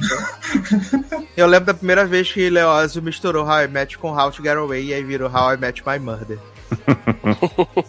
Eu amei demais, gente. Amei demais, plot. Já que Zanon voltou aí da sua comida básica, né, Zanon? Vamos falar aí, né, eu, você e Taylor, da segunda temporada de Euphoria, né? Grande Porra. hit aí. Ué, por que foi excluído? Coisa, né? Ah, vocês assistiram também, né? Tô não, tava zoando. Assim pelo Twitter, né? assi- assiste pelo Twitter, né? Isso, eu assisto pelas justificativas de por que a série tá ruim, né? Que é pra representar o estado mental da Ru. Menino, eu já achava essa série ruim na primeira temporada. Tive muito, muito problema pra terminar a primeira temporada, né? Não, Ah, que isso. Não, não conseguia ter essa conexão. E aí eles fizeram aqueles dois episódios especiais que foram bem legais, assim. Tanto da Rue quanto da Julie foram episódios muito bons. E aí eu acho que eles criaram uma expectativa muito grande pro que viria a seguir, né? E o que veio a seguir é um grande monte de cocô rolando. É isso. É o que veio a seguir. E assim, o Sam Levinson, ele falou assim: ah, menino, tô na HBO. Então eu vou fazer o quê? Vou botar bastante droga, vou botar bastante peito, vou botar bastante rola. E as pessoas vão achar que a série é incrível. É isso, né? E foi o que ele fez. E tá funcionando, né? Que as pessoas toda semana se rasgam inteira. Ah, verdade. Igual a Elite, né, gente? Só tem pinto, bo- é, rola e Mas pelo menos e a Elite é divertida, né, né? Tem esse Entretém. tem um diferencial, é. É. E as é. Mais bonitas também, né? Exato. E assim, vou ser muito criticado por Márcio Zanon? Vou ser muito criticado por Ok. Márcio Zanon. Eita. Mas Zendaya está só fazendo a mesma cara de cheiro a peido desde Mas tá mesmo, vou te- não vou te criticar, não, gente. É verdade. Eu sou um fã consciente. Mas me Não, conta gente- o que, que tá rolando com o Ru Menino, e, é que Não tá rolando nada, menino. É que o negócio tá muito. A gente viu dois especiais foda das duas, Uhum. da Ru e da Jules, e aí Uhum. chegou essa merda. Eu falei, gente, tá acontecendo, né? Cat tá Exato. tipo a, a namorada de Ludmilla no Big Brother. Uma hora vai entrar na série. Melhores momentos, né? É hoje. Porque, porque o, o Léo, você perguntou aí, os especiais de final de ano, eles se passam ali, o da Ruth se passa na noite de Natal e o da Julia se passa um pouquinho depois da noite de Natal. Uhum. E o primeiro episódio da temporada, ele é todo passado na noite de Réveillon. Uhum. Então, tá tendo toda aquela barra ali, é, tanto na Rue quanto a Julius, elas estão falando que tá doendo muito, elas estão paradas. A Julius fala sobre a questão de ter fugido, a Rue de ter sido abandonada e tal, não sei o quê. Aí você pensa que, tipo, beleza, vamos deixar isso respirar. E não, no final do primeiro episódio, elas já estão, nossa, eu sinto muito essa falta, ai, sinto muita Uhum. saudade de vocês. E aí elas já voltam a ficar juntas, né? E a Rue, que até então estava sóbria no Natal, no ano novo, ela já tá enfiando no cu todas as drogas possíveis e imagináveis, as existentes e as não existentes, entendeu? Exato. E aí eles inventaram um plot lá do menino lá, o traficante lá, o Fesco, porque eles resolvem dar background pras pessoas, né? O Sam Aí o Smith? primeiro- Uhum. É, o Sam Smith. Ele. Aí o primeiro episódio é ela contando, a Rue contando toda a história de Sam Smith, né? Que ele era criança, que já tinha uma avó que era, era traficante, não sei o que, que ele aprendeu desse jeito, duro. Aí eles de repente estão num carro, a Rue tá chapada, eles estão lá com o cara, de repente eles estão no apartamento da tia que é a drug lord da parada, e aí manda todo mundo ficar pelado. E aí o que acontece? A segregação de quem é ator e quem é figurante. Os atores não se expuseram. Tipo, Claro. o Sam Smith ficou com a mãozinha na frente do pipi, né? Não mostrou nada. Zendaya nem a blusa tirou, né? Apesar de que era pra todo mundo ficar pelado, Zendaya nem a blusa tirou. E os outros figurantes, horrorosos, assim, ficaram pelados. Mostrando piroca, mostrando jereca, umas coisas horrorosas, gente. a troco de absolutamente nada, né? Acho que só quem mais apareceu pelada é Sidney Sweeney, né? Que toda hora, cada cena, ela com peito de fora. Peito de fora e a cara de que vai morrer de chorar. E aí o pessoal falando assim, meu Deus, atuação Amy Winner, puta que pariu. Gente, pelo amor de Deus. Claramente não viram. Foi essa que ela merecia o Oscar, né? Exato. A menina dá dor, grita e o pessoal já tá, meu Deus, é agora. E a A mostra a vencedora teta do e o povo fala, né? Ah, É ela, né? Começa a ligar. É ela. Ah, mas o movimento Emmy Winners de Euphoria tá que tá, né? Porque Eric Dane também eu soube que tá. Que se não derem pra ele, pode fechar a academia. Diálogo, que Exato. diálogo ridículo. Primeiro, ele faz um diálogo com o Bruce Filho lá culpando a família dele ser um viado enrustido, gente. Eu acho aquilo um com a auge. piroca de fora, né? Eu amei isso. Uma Não, piroca e mêmica pra fora. E assim, aí teve todo esse plot aí que Rue tava com muita saudade de Julie, Julie tava com muita saudade de Rue, não sei o que, elas se beijaram. Aí o Sam Smith quebrou a cara de Nate, né? Quebrou a cara dele assim, ficou Menino, todo- eu vi Nate acabado no hospital. Acabar. Mas o melhor é que no episódio seguinte a cara dele já está maravilhoso. Uhum. Sim. Ah, E aí o que, que seis meses. acontece? É o poder do e Jules. Rue e Jules são esse grande romance, esse grande casal inabalável. E aí Rue conhece o Zé, Dro- Zé Droguinha, né? Conhece o Zé Droguinha. E aí. Viado, Rue deixa eu só falar uma coisa desse Zé Droguinha. No primeiro episódio Ah. aparece esse cara por dois minutos, né? Todo Aham. mundo fala, gente, Zé Droguinha é a melhor personagem de Euphoria até agora. Eu fiquei, Ah! que, que, que, que, que? Gente, então vocês tiraram. O homem não falou três palavras. Vocês já estão falando que é a melhor pessoa que apareceu dele. Exato. E aí corta pro episódio 4, né? É. E Cat lá, né? Dando exatamente. pro, pro, pro Neandertal, né? Que ela tá. Episódio. Aí aparece o Zé Droguinha, né? Aí Rue e ele tem essa conexão. Aí a Julius fica sentindo ciúme deles, não sei o quê. E aí, enquanto isso, a Rue dá um manual de como ela vai mentir pra irmã dela de que ela não está chapada, na verdade, estando chapada, pra poder, na verdade, usar. dizer que tá usando maconha, mas na verdade tá usando outras drogas. Aí tem todo esse manual, aquelas coisas, quebra a quarta parede, o pessoal fala, uhul, meu Deus, que foda, ah, é, né? E aí esse plot. E aí Julius não gosta do Zé Droguinha. E aí, de repente, tá grandes amigos agora. Rue, Zé Droguinha e Julius, né? E aí, a Rue tá só usando droga, usando droga, usando droga. Ela vai lá na dona, dona Dro Drug Lord, né? E fala assim, menina, eu vou vender o, as drogas pra tu. É, que tal você me dar um carregamento de 10 mil dólares em drogas? Eu vendo e aí vai ser sucesso. Ela faz um business plan, sei que, nananã. E na verdade a Rue só está consumindo as drogas. Eu estou esperando que ela seja morta e cortada em vários pedaços e acabe a série. Na verdade. Gente, A menina, Ah. ela teve um overdose agora no último episódio. Estão né? dizendo que é, mas eu não confio. eu não confio. mas quando ela não teve, gente, uma overdose. Assim, a pessoa falou assim: Eu acho que a Rue vai morrer porque a Zendaya não tá acreditada no episódio 8. E não sei o que, né? E aí, beleza, ela vai estar lá consumindo as drogas. Enquanto isso, ela tá tão chapada que Julie tá lá fazendo um chup-chup na pecheca da, da Rue. E ela só fica assim: bacana, gente. Muito legal. Show, top. E aí a Julie, mas não tá gostoso, não sei o que, nanã. E aí, depois que ela termina de fazer. A Rue finge um orgasmo da forma mais escrota possível. Aí Julie vai perguntar pro Zé Droguinha assim: fala, pô, nem, tava fazendo um chups lá em, em Rue. E ela não tava muito curtindo, não sei o que, nanã. E aí ele fala assim: vou te ensinar como é que faz um chups, porque tu, hum, tu é mulher, né? Tu não sabe como é que faz. Aí ele pega na mão dela, assim, ela pega na mão dele, né? E fala assim: me fala como é que você faz o chups. Aí ele vai lá, fica, né, com a linguinha, não sei o que. Aí ele fala assim: vou te ensinar a fazer o chups agora. Aí ele vai, chupa a mão dela. E aí, de repente, começa a se pegar, se beijar, não sei o que, nanã. Aí eu falei, eita porra, né? Odiava, mas agora amigos e rivales. Aí eles ficam lá se pegando, não sei o que. Ah, mas eu vi as pessoas reclamando, sabe de quê? Ah, Que apagaram a mulher lésbica, sendo que Julie sempre foi bi, pelo que eu sabia dessa série, né? exatamente. Que ela do nada começou a pegar homem só pra trair Ru. Eu Falei, gente, mas ela já pegava Mac Steam antes. Na verdade, Exato. começou a pegar mulher com Zendaya, né? Exato. Exato. Na verdade, apagaram a heterossexualidade dela pra pegar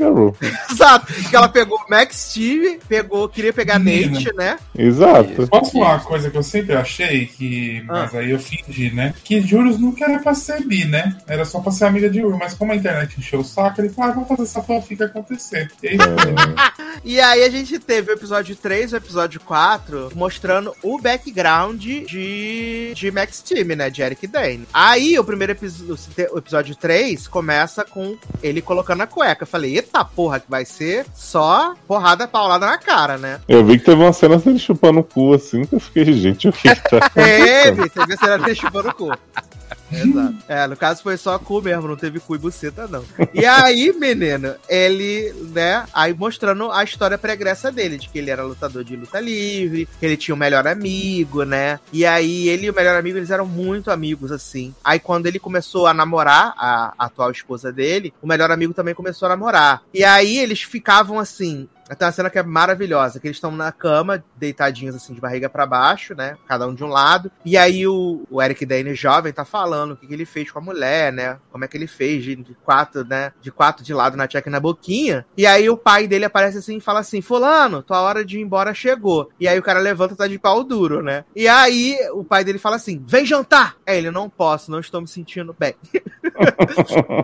E aí, né, eles estão esse negócio, essa broderagem, nananã. Aí quando tem a formatura, eles decidem se entregar essa grande paixão, né? Eles vão lá no bar GLS e aí eles dançam juntos, né? Beija na boca, aquilo na boca, boca na mão. Aí transam. E aí no dia seguinte, que ele, né? Fala assim, vou largar essa mulher, vou viver esse amor profundo, né? Aí a namorada liga e fala assim, nem, tô grávida. E aí corta pro presente, né? E aí ele tá agora essa barra e pai, né? Com os filhos odiando. Culpando o Nate por não ter vivido a vida que ele queria. Exato. E aí culmina nessa cena maravilhosa no final do episódio 4, né? Que ele fica com a piroca de fora, né? Fica com a piroca de fora. Aí a, a esposa fala assim: garoto, você tá com essa piroca de fora, bota essa piroca pra dentro, essa piroca murcha. Aí ele, não vou botar essa piroca pra fora, não, pra dentro, não, não sei o que. Fica lá com a piroca, não sei o que. Aí vem o filho, né? O filho mais velho. Eu nunca tinha visto aquele filho, gente, né? Eu também não presto Também atenção não, em Euphoria, né? Pra mim só tinha, o, só tinha o Nate, não tinha outro, não. Aí descobrimos que são três, né? Três filhos, né? É, meu, tem outro. Nem outro. Aí o filho fala: bota a piroca pra fora, pelo amor de Deus, sei que, nananã.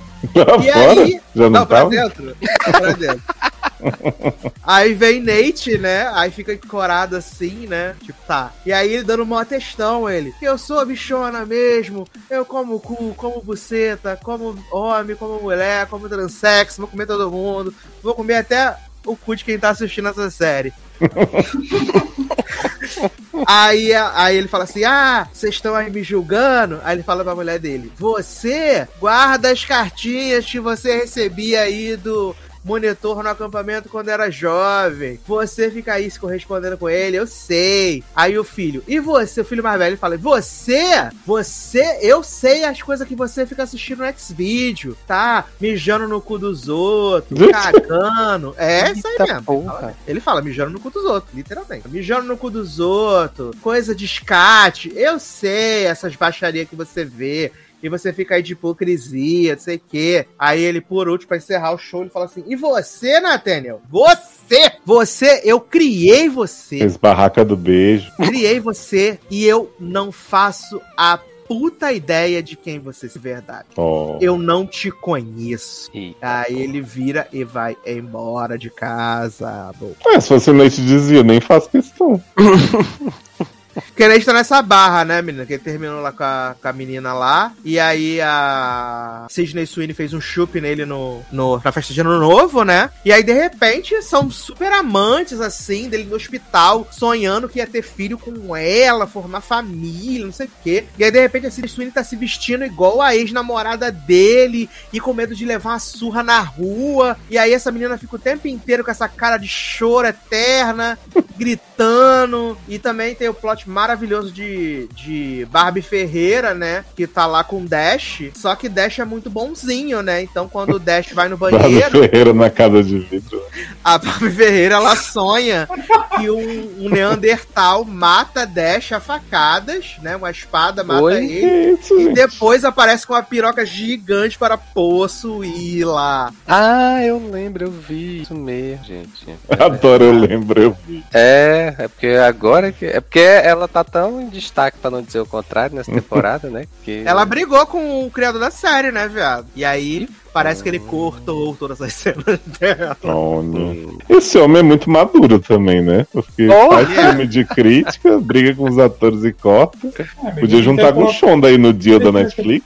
Eles ficam querendo colocar adolescente com as tetas de fora pra ficar vendo, se pegando, fazendo besteira. Esse um- é, ele tem um pouco de problema, eu acho, né? Então, vários, pelo visto. Eu tenho- acho que ele tem vários problemas. Só até a menina pediu pra ter menos cena de teta pra fora, né? A, a coisa, a Sidney Sweden aí. É, porque todas as cenas dela era isso, né? Sim. Ah, bicho. E fala assim, ai gente, você viu que o pior foi os fãs, né? No começo, né? ela que pediu pra aparecer mais, que ela quer mostrar que era uma atriz, que não sei o que. Ai, gente, cala a sua boca. e outro que fala que ela tem um currículo invejável, né? Que ela fez Handmaid's Tale, Ah, é fez verdade. várias coisas. Só que assim, tudo personagem que ninguém lembra, mas é, ela tá. Eu mesmo não lembro dela em Handmaid's Tale, mas vou fingir. Ah, eu lembro. Ainda. Ela morre, eu lembro. Acho que- Uhum. Ela morre. Ah, ai, ai. Fez Voyeurs, né? Esse grande clássico do cinema Ah, mundial. Esse sim, aí eu acho que é uma- aí que a carreira dela começou. ah, ela fez a série da, o filme da Blumhouse também, não fez? Fez, fez. Fez? O da Uhum. dança, não é? Ah, é verdade! O pacto idiota com o pacto com o diabo. Ixi. É, o pacto com o diabo é a pessoa mais imbecil do universo. Ai, só coisa boa. Delícia, hein? Gostoso. Menino, já que estamos falando aí de coisa boa, né? Vou falar rapidamente então. Que eu assisti a primeira temporada de Rebelde, né? A primeira temporada de Rebelde, né? A primeira temporada, É. eu já sabia, eu só queria mostrar esse choque pro público. Gente, quem passou desse primeiro episódio tem muita coragem na vida, viu? Ai, ai, a primeira temporada de, de Rebelde. E eu tenho que assumir que eu gostei de umas versões que eles fizeram. Gostou. Aqui. Eles fizeram, né? Fizeram uma versão pra uma música da Selena, que eu acho bem legal. Né? Gostei da versão que eles. Não, da Selena que foi morta meio caso. Hum. Ah, da Selena que eles fizeram. E também gostei da versão de Salva-me. Né? Mas vale dizer que eu nunca, jamais, em tempo algum, tirando Isso Rebelde, eu nunca ouvi nenhuma música do Também RBD. não. Nunca ouvi. É, gostei muito da versão em português de Gio Grigio, né? Com o desafio que lançaram nisso. Netflix fudeu ela, né, cara? Ah, deixa eu achar aqui pra gente tocar um pouquinho, assim. Porque a bicha não canta absolutamente nada, né? gente? A bichinha, gente. É desesperador a forma com que ela foi é, exposta na internet. Ah, e assim, a primeira temporada de Rebelde, ela é ruim, ela é ruim, mas ela consegue ser melhor que temporada de verão, hein? É melhor que temporada de verão. Ah, é uma Ah, eu ruim. discordo. Eu tem acho plot de parece- compras, vice em compras? Não teve sim compra, mas tem sociedade secreta. Porra. Tá? Em Rebelde. É, tem, tem a vantagem de, de Rebelde de ter Gio Grigio falando És um sonho! Olá, chicos! Ai, eu amo! Eu amo demais o sotaque da Gio Grigio, porque a personagem, ela é uma brasileira que mora no México, né? Então, Ah, acho que Ok, foi uma boa saída, porque se você dizer que ela era nativa. ficar um nativa, né? Ó, Sassi, só pra, pra realmente dar o, o destaque que o Gil. Grigio merece nesse programa, né? Vamos ouvir aqui o desafio. Ah, tá dando erro. Será que a Netflix deletou? Eu posso colocar aqui, né? Posso colocar aqui. Ah, eu acho que eles deletaram o Reels. Manda, manda, você tem o link aí? Se tiver, manda pra mim que eu. Tem, mas tá dando erro. Eu acho que eles deletaram mesmo. Deixa eu procurar aqui. E aí, menino? ah, parece ser uma série, ela começa de um jeito assim, meio escalafobético, que dá a entender assim, a gente, você já é obrigado a conhecer aquelas pessoas, né? Você já é obrigado a conhecer aquelas pessoas. E as pré-relações entre elas, né? E eu falei, gente, não é possível. E aí eles trabalham, né? Tem um menino lá que ele é o. que ele é o. Ele é parente da Mia Colucci, né? Ele é parente da Mia Colucci, tem essa barra. Menino, acho que apagaram mesmo, hein? Ah, ah, Tô não. falando. Gente, desexpuseram o Gil Gris. Ah, bichinha. Ela deve ter pedido pra pagar, né? Deve. falou, De puxado. Eu, cara. se fosse ela, pediria. Exato. E aí tem o, o menino lá que é Colucci, né? Que até é até mais ou menos uma da, um dos mistérios da temporada, né? Porque tem o menino lá que no final a gente descobre que ele é irmão desse, desse novinho, né? Que fica sabotando lá o, os- o grupo, né? O tempo inteiro. Porque o plot dessa primeira temporada é a batalha de bandas. Eu nunca vi Rebelde, então eu não sei. Aí até perguntei para os meus universitários, né? Nath e Matheus. Falei assim, gente, essa escola lá, Rebelde Elite Way, ela era uma escola de música. E aí eles falaram pra mim que não era. Porque nessa série, agora, é- ela é uma escola que você pode escolher, tipo, o novo ensino médio, como o governo federal Uhum. tá vendendo. Você escolhe de acordo com suas habilidades. Aí tem a parte de administração, não sei o que, e tem a parte de música, né? E aí, por acaso, todo, todos os personagens da série, eles querem fazer o rolê da música, né? Aí a gente tem a MJ, que ela é religiosa, né? Os pais dela acham que estão mandando ela pra uma é, escola de música católica, né? E aí, não, não brinks. Temos Didi Dixon, né? Dixon Baby, que é o menino colombiano que finge que é das quebradas, mas na verdade ele é rico, né? Ele é rico também, Dixon Baby. Ah, temos Javier, Jav- acho que Javier é o nome do ator, né, gente? Mas também foda, né? Não vou, sou obrigado a lembrar. E tem a menina que ela era cantante, né? Ela era cantante, a Jana, né? Jana Cohen, que sempre referem a ela com nome e sobrenome, né? Jana Cohen. Ah, que ela era uma artista mirim e ela não quer mais essa vida, né? Então ela vai pra pra essa escola pra se provar como uma grande cantriz, né? Aí temos Luca Colucci, né? Temos Seba, né, que é o namorado de Jana Cohen e que é ex-namorado de Emília, grande personagem de Gio Grigio, né? E vale dizer que Gio Grigio é uma bissexual maravilhosa, né? Que ela pega a Andy, né? Só que tem o plot, né? Que Gio Grigio é formanda, né? Então ela não vai ficar na série muito tempo. E aí disseram que agora a segunda temporada já vai ser esse ano, né? Então acho que a, a participação de Gio deve se encerrar agora já. Ah, deve ter se gravado junto, igual o The Way que tá aí pra vir. É, porque ninguém se junta pra gravar só seis episódios, né? ai, ai. Mas assim, é, achei ruim, achei a série ruim, achei a série Achou fraca. nada, tá aí adorando. Não, achei a série ruim, achei a série é, fraquinha, assim. Mas como eu disse, gostei de algumas músicas, né? Acho que o É. pessoal, os- escolheram um elenco que canta bem, isso é importante. tirando Mas o pelo menos, são feios. Ah, eu não acho. Acho que tem, tem o seu valor. Ah, De beleza, só Gil Grigio mesmo. não, o menino. Nossa, os Esteban- homens são horrorosos, né? O Esteban é bonitinho. Não é não. É sim, Esteban é bonitinho. Olha. Eu também acho a. Eu acho a MJ bonitinha também. A Jana não acho muita coisa, não. A MJ eu acho ela bonitinha também. E as cenas de sexo explícito que estavam falando Twitter? Porra! Leózio veio pra mim e falou assim: tão falando que Rebelde tem umas cenas de sexo mais sinistras do que O Elite. povo falou, nossa, eu não tô acostumada a ver rebelde, tá de repente o povo fazendo sexo explícito. Falei, gente, mas né, virou elite mesmo? E aí Sasha disse que não tem porra nenhuma. Não tem, viado, só tem uma cena de sexo e ela é qualquer coisa menos explícita. Adoro. É, pelo primeiro episódio que eu vi, foi, é o grande ápice mesmo da, da sensualidade foi Grigio falando sonho. É super pudica, eles transam de sutiã, gente. É Grey's Anatomy. No máximo Adoro aparece uma, lado, uma ladola da. Uma ladola da teta, assim, no máximo. Uma ladó. Ai, ai. Mas estaria sendo hipócrita se eu dissesse que não vou assistir a segunda temporada. Vou assistir, obviamente. Ah, tinha certeza. Ah, gente, é o conteúdo em língua não espanhola que eu tô assistindo. E, essa, as músicas estão fazendo sucesso? Menino, no meu Spotify estão. Essas duas, no caso. Só Não, mas eu falo assim, tipo, Não, sei lá, não. de estar tá ultrapassando a bolha rebelde, né? Explorando a bolha. Não, não, não, não, não, não. Uma pena. Eu até mandei pra Zanon também que eles fizeram cover de Britney, né? Toxic. Uhum. Não, era One More, Baby One More Time. Não, tóxico mesmo. Toxic mesmo, verdade. Era Toxic. Mandei pra Leo, pra Leoz e pra Zanon, esse grande momento. Góticos, né? Gil Grigio e Sebas, né? Sebas que faz o personagem machão na série e o ator, na verdade, é uma grande GLS maravilhosa. Feia, né? Bye, bye.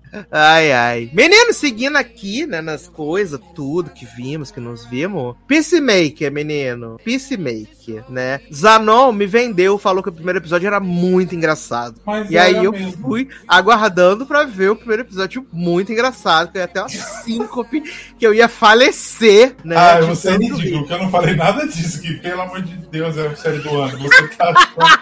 Eu não disse que você disse que era série do ano, eu falei que você disse que era muito engraçado, que eu Eu acho engraçado. Eu falei que tinha umas piadinhas ridículas de peido, de pinto, que eu achei engraçado. E é bem sem graça. Ai, cala a boca. Primeiro é bom, o resto que fica ruim. E olha que eu gostei de Suicide Squad, né, velho? Gostei. Eu fui contra a maré e gostei do filme. Mas essa série não tem a menor condição. Então, né, menino? No primeiro episódio eu gosto. Eu falei, eu tenho uma a abertura engraçada, tipo, é uma- um humor meio esquisito, né? Um humor hétero, né? Abertura icônica, eu não consigo pular ela. Ah, a abertura é boa. E aí depois ele fica, ah, tá. Eu gosto do personagem do Fred Stroma, que é legal, mas. Leoz assim, gosta eu- de Fred Trauma, não gosta, Leoz? Gosto, ele sem dedo, o bichinho morri de dó. Você tá assistindo, Léo? Eu vi os três e tô pensando se eu sigo. Porque assim, eu acho que é bem. Eu não acho que seja super engraçada, mas eu acho a série boa. E olha que eu não gostei de O Esquadrão Suicida, né? Tipo assim, eu gosto do. Acho que o John Cena tá muito bem, assim, tá muito entregue. A Taste é uma ótima personagem. E a Águia, icônica, né? Não tem como né? tirar. E Fred Stroma. Mas o conjunto da série ele não me cativa, assim. Eu acho uma série legal. Eu acho que é, é isso que você falou, é um humor estranho. Que, tipo, eu acho que até um humor um pouco mais contido que do Esquadrão Suicida, né? Não é, tipo, toda hora piadinha de, de homem hétero idiota, mas tem um pouquinho. Mas, assim, eu não consigo, tipo, dizer, ai, que vontade de seguir, ver como é que vai terminar e tal. É, é bem esquisito, assim. Não é uma série que eu consiga falar mal, mas eu também não consigo, tipo, abraçar e dizer, tô, tô vendo feliz. É, então, eu acho que ela vai perdendo a força depois do primeiro episódio. Tipo, o John Cena, eu acho que ele é muito bom no, no personagem. É muito ridículo, né, que você fica vendo ele. Mas eu acho que é isso. É tipo, os personagens são bons, que é o John Cena, o Fred Storm e a Tate. E aí, e é isso. E a história é meio chata, ou o que eles Uhum. querem desenvolver é chato. Não tem nada legal de assistir. É só os personagens que são bons e a gente acha que pode ser bom, mas não é bom, não. E eu fiquei na expectativa de saber o que, que eram as borboletas, né? No terceiro episódio eles respondem e eu falei assim: ah, tá. São borboletas borboleta? mesmo. Adoro! Ele mata uma dessas pessoas lá super poderosas e sai a borboleta de dentro dele. E aí mostra um radar de várias borboletas no mundo, assim. Adoro. Depois do projeto Estrela do Mar, tem o projeto Borboleta pra conter, né? Amo Butterflies, né? Sim. É, não sei, eu queria gostar da Scarlett Johansson, né? Genérica, que aparece ali da a, a chefe da, da operação, né? Dos ex-empregados de viola, mas não me pega muito. O gordinho também que fica tentando ser, ser do mal com todo mundo, mas só peguei, só me apeguei a Teixe e Coruja e Fred Stroma. E eu acho muito também. estranho que eles ficam fazendo umas piadas do tipo, ah, o pinto do, do Peacemaker enorme, não sei o que e tal. E tá lá o John Cena desfilando de cueca pra cima e pra baixo e não tem essa coisa toda, não. Tem saco, mas não tem fim. Ai, gente, mas, ah, sei lá. Eu acho que é um negócio que é o que eu falei, que podia ser mais legal, mas não é não. É, eu acho que podia ser menor. São, são oito? São dez? Ah, não sei. Acho que Sei lá, são podia oito. Eu acho que podiam ser sim. E episódios menores, porque tem uns de 40 e tantos. Assim, não é meu Deus, que duração, mas eu acho que pro conteúdo que a série tem, ela poderia ser meia hora. Uhum. É, faz sentido. Mas eu vou. O, o Henrique tá, tá, tá seguindo, né? Ele falou assim: se eu gostar do último, eu falo pra você ver, pra você voltar ou não. Aí eu vou ver. Amo! É tão bom ter uma pessoa pra assistir as coisas pra você e fazer o test drive, né? Não é tipo a gente faz pelo público. É verdade, tem essa barra toda. Maravilhoso. Ah, O que mais vimos, meninos? Vimos aí a sexta temporada de Queer Eye, né? Queer Eye estreou aí no, no Réveillon, né? Acho que foi no dia 31, se eu não me engano, estreou aí a, a temporada 6 de Queer Eye. Depois de um bom hiatus aí, quase dois anos, né? Voltou pra assistir a temporada. Uh, eu confesso que eu, eu gostei da temporada como um todo, né? Eu gostei da temporada, acho que foi uma temporada legal. Principalmente por causa dos Heroes, né? Que os Heroes uh, eram bem legais, assim. E porque eles saíram um pouco dessa coisa de, tipo, ter uma pessoa que é o personagem. E passou a ser muito mais sobre causas e tal.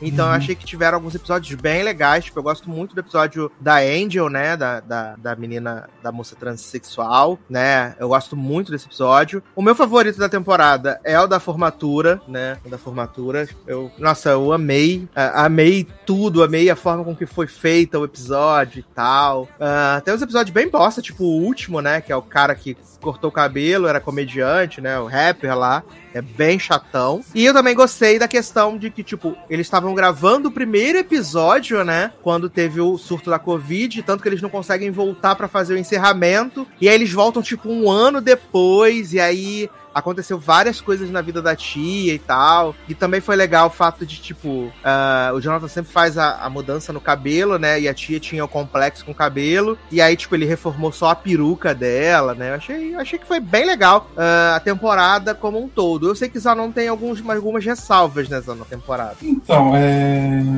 Vamos lá. Eu acho que tem uns episódios bons. É muito melhor que as, acho que as duas, três últimas, assim. A última foi terrível. Eu lembro que eu assisti, eu queria morrer assistindo a, temporada. Mas eu acho que tem o, tipo, os principais são muito bons, assim. Eu gosto da menina da, daquela asiática que faz o. que tem a lojinha de doce. É o episódio que eu mais gosto. Assim. Tem o do. Tem o da menina transexual. Qual que era o outro que a gente tinha falado também? A gente gostou da formatura. Ah, ah... da formatura. É porque eles são diferentes, eles não têm. O legal desse dessa temporada que eles, eles mudaram as coisas, né? Não é a mesma coisa, ah, vamos lá transformar a casa, do, é, transformar o quarto do velho e cortar o cabelo dele. Agora Isso. tem tudo uma coisa a mais, né? É, teve aquele da tia que cuidava dos animais com, com deficiência, né? Uhum. Eles fizeram um celeiro. Eu achei a mulher um pouco chata, né? Eu não gostei da, dela como hero. Mas eu achei legal que eles fizeram pela instituição. É, é isso. É, né? isso não. Esses momentos que são legais, assim, de ver assim, o que, que eles podem fazer. Era legal, tipo, eles poder voltar. Eu acho que foi no dela que eles voltam depois. Tem o que ah. eles voltam, não tem? Não, o que eles voltam é só no primeiro. No da, ah, da é tia. o primeiro que volta. Isso que devia ter, eu acho que podia ter depois, né? Na, nas próximas temporadas, eles voltarem, ver como a pessoa tá. Ver se a pessoa não cagou a casa inteira, né? É, igual o Luciano Huck voltava, ele desistiu de fazer o lar do oscilar depois.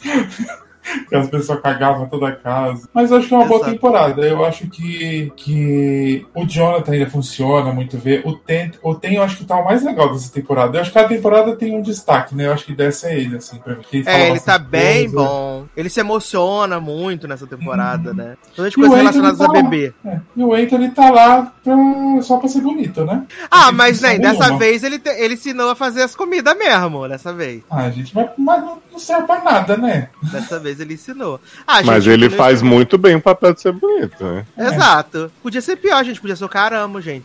o caramo, ele não tem um propósito, gente. O caramo é muito chato. Desculpa aos caramers. Ah, gente, ele é muito chato mesmo. Tem, não, ele, eu gosto que essa temporada ele, ele usou muito, é, tipo, você tem que se amar. Ele usou muitas coisas, assim, todos os episódios. Eu achei muito legal dele empoderar as pessoas desse jeito. Eu não tinha, eu não lembro de ter visto que ele fazia isso nas outras. Mas essa ele tá muito focado, assim, o problema não é ele, você tem, é, você, é você que. O problema não é você, são os outros, você tem que se amar, você se amando, você vai fazer isso, você se amando, fazer aquilo. Eu achei muito legal, tipo, dessa parte dele. Por isso que eu não peguei rancinho dele, não. O problema mesmo é o Anthony que não serve pra nada. Achei o Bob meio apagado. Que é o único que trabalha nessa porra, né? É, mas nas, ele teve uma temporada que ele tava muito bom, assim. Ele, tipo, ele tava muito protagonista. É mas... porque era, era que os, os Heroes tinham muito mais a ver, porque era aquele negócio, aquele plot de abandono, de ser expulso de casa. Então uhum. ele era mais o, o plot dele, né? Que ele se identificava com essa, com essa questão. É. mas eu acho que é uma boa temporada. Eu acho que depois de seis anos fica meio chato, eu acho que ainda dá pra assistir. Porque se fosse uma temporada igual a última que teve, não tem como não. E uma hora tem que acabar, né? Não dá pra ficar a vida inteira fazendo a mesma coisa, né? É, a pior temporada é Sex sendo do Japão, né, gente? Isso é com tranquilidade. Posso dizer com tranquilidade que a pior temporada ainda é a temporada do Japão. É tá? muito ruim,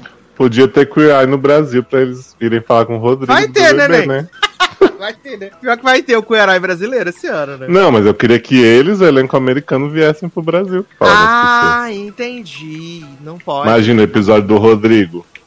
Aprendendo muito com eles. Todo mundo quer ver isso. Ai, ai, maravilhoso. Já que a gente tá falando de Queer Eye, vamos falar então do uh, Getting Curious, né? Jonathan Van Ness. Eu não sabia, né? Mas ele tem um podcast chamado Getting Curious, né? Não sabia.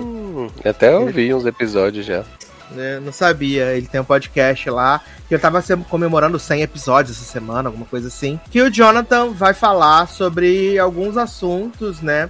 Em seis episódios, né? Tem do inseto, da binariedade, dos doces, do cabelo, não sei o quê. Eu vi o primeiro episódio, falei, ah, gente, legal, Telecurso 2000, as crianças vão gostar, tá? Educativo. Uhum. Só que eu fui ver depois o segundo do cabelo, não consegui. Fui ver dos não binário, não consegui. Vi 10 minutos dos doces, não consegui. Porque. ah, Ai, gente, você é muito julgado no site Face. Eita porra. Fala, Acho, menino, Jonathan, acho que o Jonathan tá muito forçado na série. Tá, sim, também concordo. Muito forçado, muito forçado. Hum, não achei, não. É, é muito forçado. Eu achei, eu achei que ele tá do, do jeito normal dele. Assim, eu acho que a questão é porque, assim, no Queer Eye, ele querendo ou não divide atenção com outros quatro, né? E aqui é basicamente ele o tempo todo. Então eu acho que ressalta mais o jeito dele, mas eu acho o mesmo jeito. Não, e, eu- gente, vou ser muito julgado no site Face mesmo. De No episódio dos não binários, então o rolê do cara, dois espíritos, eu ri, gente. Garo. Eu ri.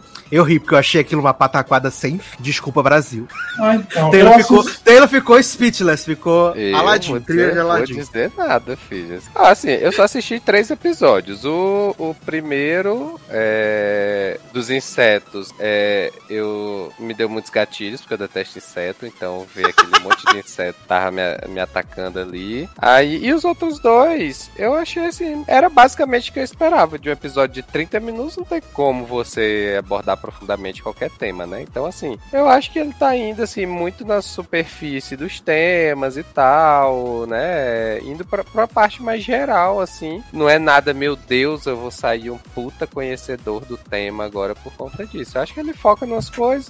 Do inseto teve a questão do de, de ter o anjinho e o diabinho lá, né?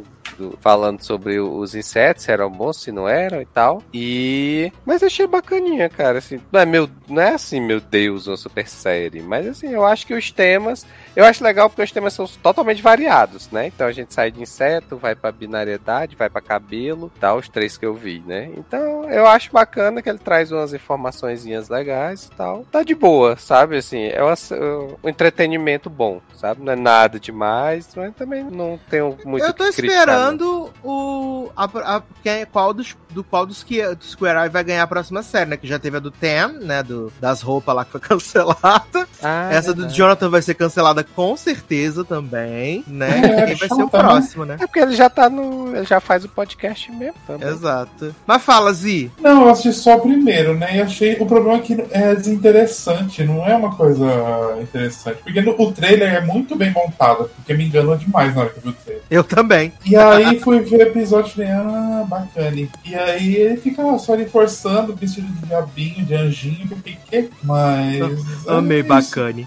É, tem, tipo, a parte que é mais interessantezinha é quando ele mostra, lá, acho que foi louva a Deus, lá que fala, nossa, ele tem dois pênis, e blá, blá, blá. A única parte mais legalzinha que mostra que parece que ele tá mesmo curioso, mas de resto, você fica, ah, tá. E é isso, né, gente? Vai cancelar, coitado.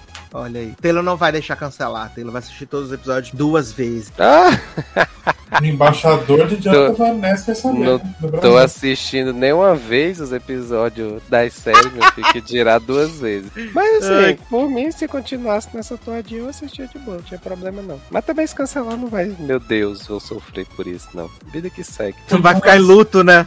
Exatamente. Podia lançar uma série pornô do Anthony, né? Aí a gente ia gostar disso. Ah, eu queria uma do Bob, gente. Ah, Ah, de Bob Bob é- com o marido, ia ser Bob ótimo. é meu crush de, de, de Podia ser Anthony e Bob fazendo irmãos que se alimentam sexo juntos. Quê? Mas marido do Bob é gato também, podia ser dos dois juntos. O namorado do Anthony também. É, então, gente. O do Jonathan é muito gato também. marido Olha dele. aí. O Carão tá solteiro, né? Ele falou, né? Ele tá agora, ele é uma mulher separada, né? Não aproveita. E é Divorciada, imagina né? Mãe de filho pouco divorciada. Que você tá lá dando os beijos no nome, daqui a pouco me lança um textão. Deus me livre.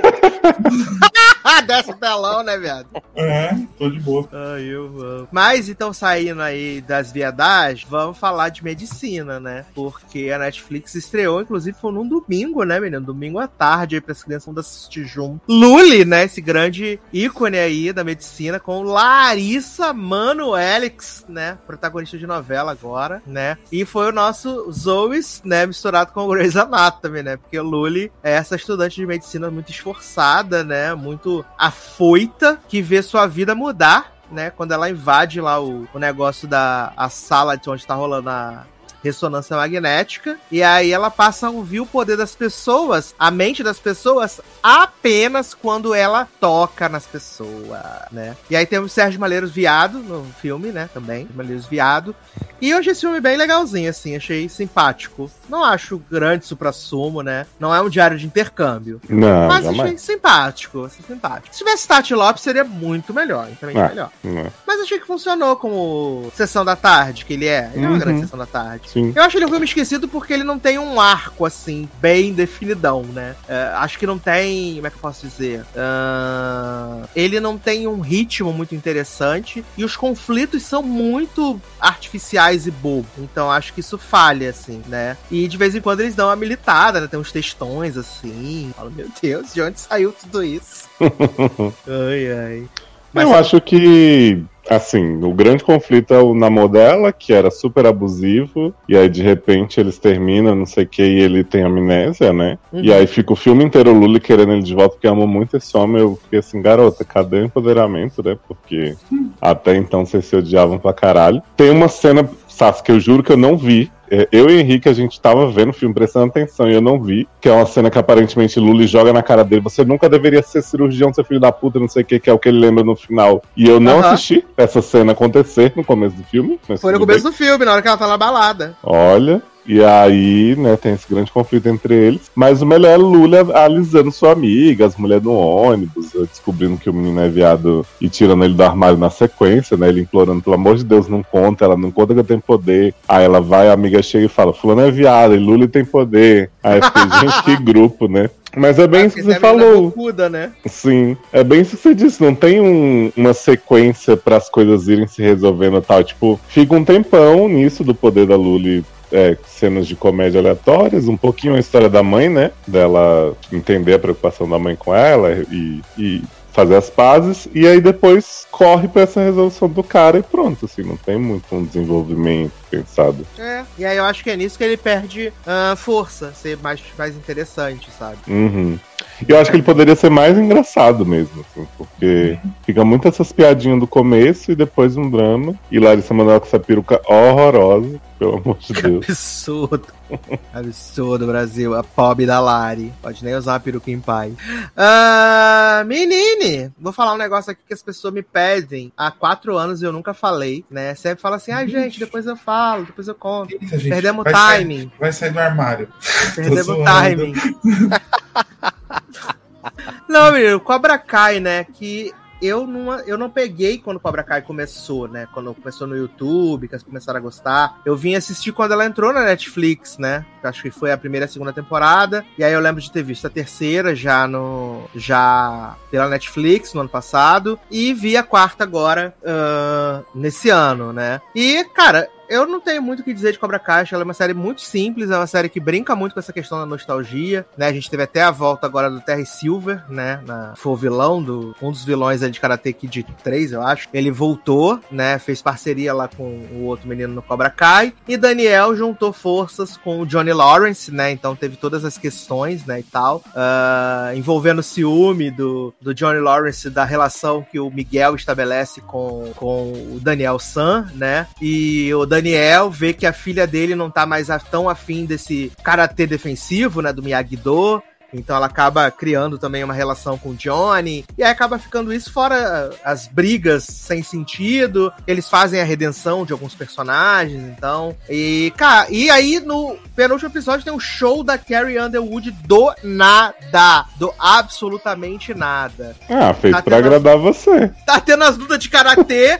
não sei o que, de repente entra o apresentador e fala assim: e agora vamos ter o número musical dela, Carrie Underwood. E a mulher entra e canta uma música inteira no meio do episódio. E eu, gente, o que está acontecendo, meu Deus?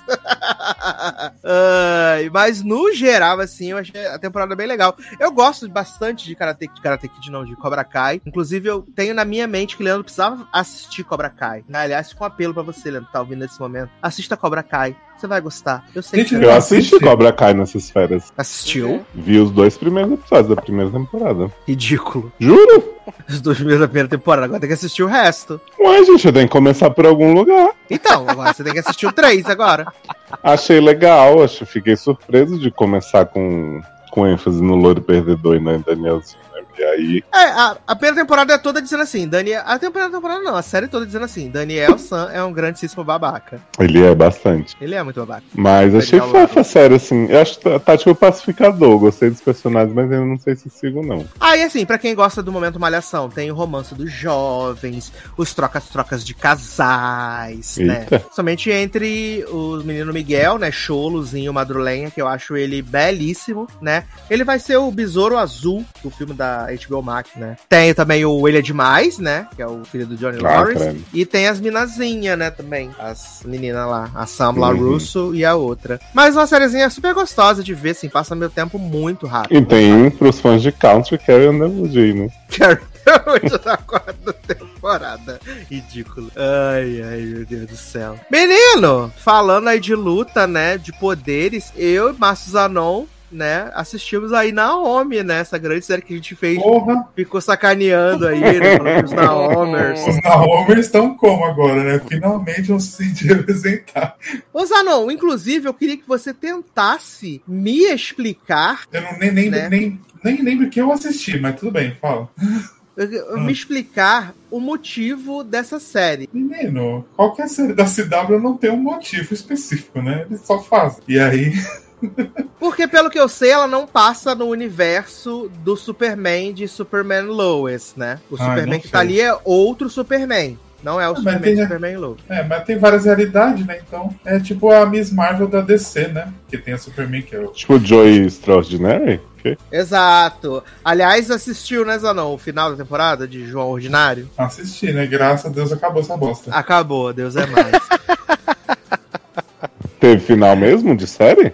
Não, não, Ah, tudo aberto. tudo aberto. Mas, Tudo gente, aberto. Ah, na questão de Naomi também tem um pequeno problema, que eles instalaram a protagonista mais sem alma possível. Ela é muito sem carisma, Naomi. Muito carisma. Ela é só uma grande chatona, que ela quer perguntar tudo, ela quer saber tudo, né? Eu achei ela bem chata, na verdade. E aí o plot do primeiro episódio é que ela é obcecada com o Superman. E aí tem um bagulho, uma luta do Superman. E aí ela fica chate porque ninguém fala pra ela que teve essa luta do Superman, ninguém filmou nada. E aí ela passa o episódio inteiro procurando saber o que aconteceu na luta do Superman. Mas era do Aí DCU, Naomi? É, no DCU. Uhum. É, no DCU. E aí ela fica. Descobre que o homem que tem a loja de tatuagem lá, ele supostamente armou a luta com o Superman. E aí depois a gente descobre que não foi ele, não. E aí a gente fica assim, o que está acontecendo? E aí, ela, o cara do ferro velho da loja de vende carro usado, fica atrás dela falando: Você não tem que saber nada do seu passado. Você querendo perguntar muito, você vai se fuder, não sei o que, nanã. E aí parece, né, que ela tem poderes, because no reason, né? E o pai dela, que é Billyzinho Watson, né, de Sétimo Céu, sabe, ele é do exército, né, mas ele finge que não sabe. Por... E teve chuva de meteoro, né, também desse plot. Teve chuva de meteoro na cidade. E é chata. um gran- É, é um grande nada, que tipo assim, fica só isso aí, aí fica no vem aí, vem aí. Eu tô esperando Naomi ap apresentar seus poderes, né? Que até agora eu não entendi quais vão ser. E aí acaba, fala assim, então, Naomi, vai acontecer isso aí, então, e acaba. Nem né? Porque fala no final. Fala, você é parte do. Eu, eu sou um ET, você é parte dos DT. O negócio assim, não tem um Eu Android. um ET. Ah, é, ele abre as asas, né? Ah, é, que eu tenho asa, não sei o que. É, você faz parte disso. Eu falei, quê? E aí tá bom. Exato, é isso mesmo. Mas, menino, vamos falar de coisa boa, vamos falar de é, Finding Magic Mike, né, menino? Agora Reality sim. show é da geração. Agora sim, série de conteúdo, né? Já não assistiram, né, menino? Do que se trata isso? É procurar uma nova Pussycat Doll? Praticamente, né? Então, menino, pra quem não, por acaso nunca ouviu falar, né, Magic Mike, é esse, essa série de filmes, né, foram, foram dois, né? Uhum. Foram Isso é o dois, terceiro né? a caminho. É, e o terceiro é caminho, né? Magic Mike e o Magic Mike XXL. Que é, mostra a vida desses caras que é tipo um, um clube das mulheres, né? Trazendo aqui pro, pro Brasil. Eles performam, mostram os músculos, dançam, se esfregam nas mulheres e tudo mais, né? Aquela corredeira, cachoeira abaixo, né? E aí é, eles fizeram agora um reality que é para escolher mais um participante, né, para fazer parte aí desse grupo de Magic Mike, né? E também para participar do próximo filme que tá em produção, né? Então, basicamente só que e assim, no reality o que eles sempre falam é: a gente não quer só um cara, né, bonito e gostoso. A gente quer um cara empoderado que independente do corpo, independente do que for, é que ele tenha autoconfiança, que, né, que ele passe essa Ele seja uma música da Kelly Clark. Exatamente. Né? Eu amo que eles falam todo esse textão e no final quem tá é o mais forte, né? Todo definido. Mas tudo bem, vamos fingir. Exatamente. Aí assim, é... só que todos os caras que tem o que tem o corpo assim que não é o padrão e tal, não sei o que, vão sendo eliminados, né, nos episódios. Então, é... e aí, assim, a gente tem um destaque o o, o...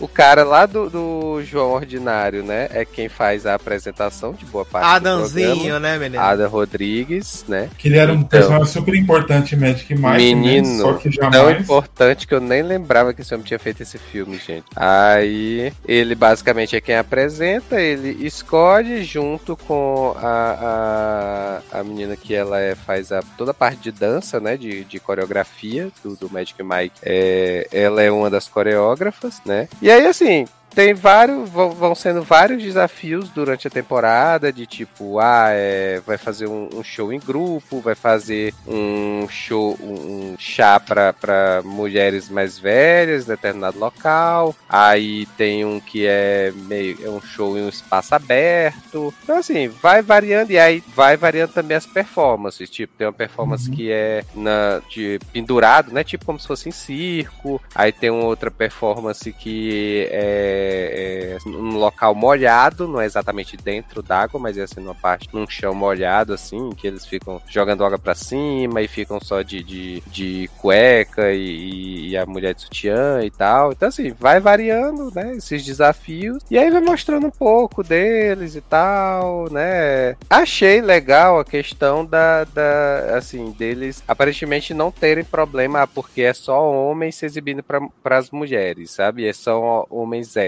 porque assim, tem bi que tá, que tá competindo também, e os caras também lá no clube onde eles se apresentam Quero que também vocês tem. contem a história do Ah. homem que estava chateadíssimo sem ver os filhos. Ah, tá, vamos chegar lá, calma. Calma, Porque- chegar. Esse aí é o melhor plot twist. Exatamente, da exatamente. Então assim, tem bi, tem o. é, Tem bicha.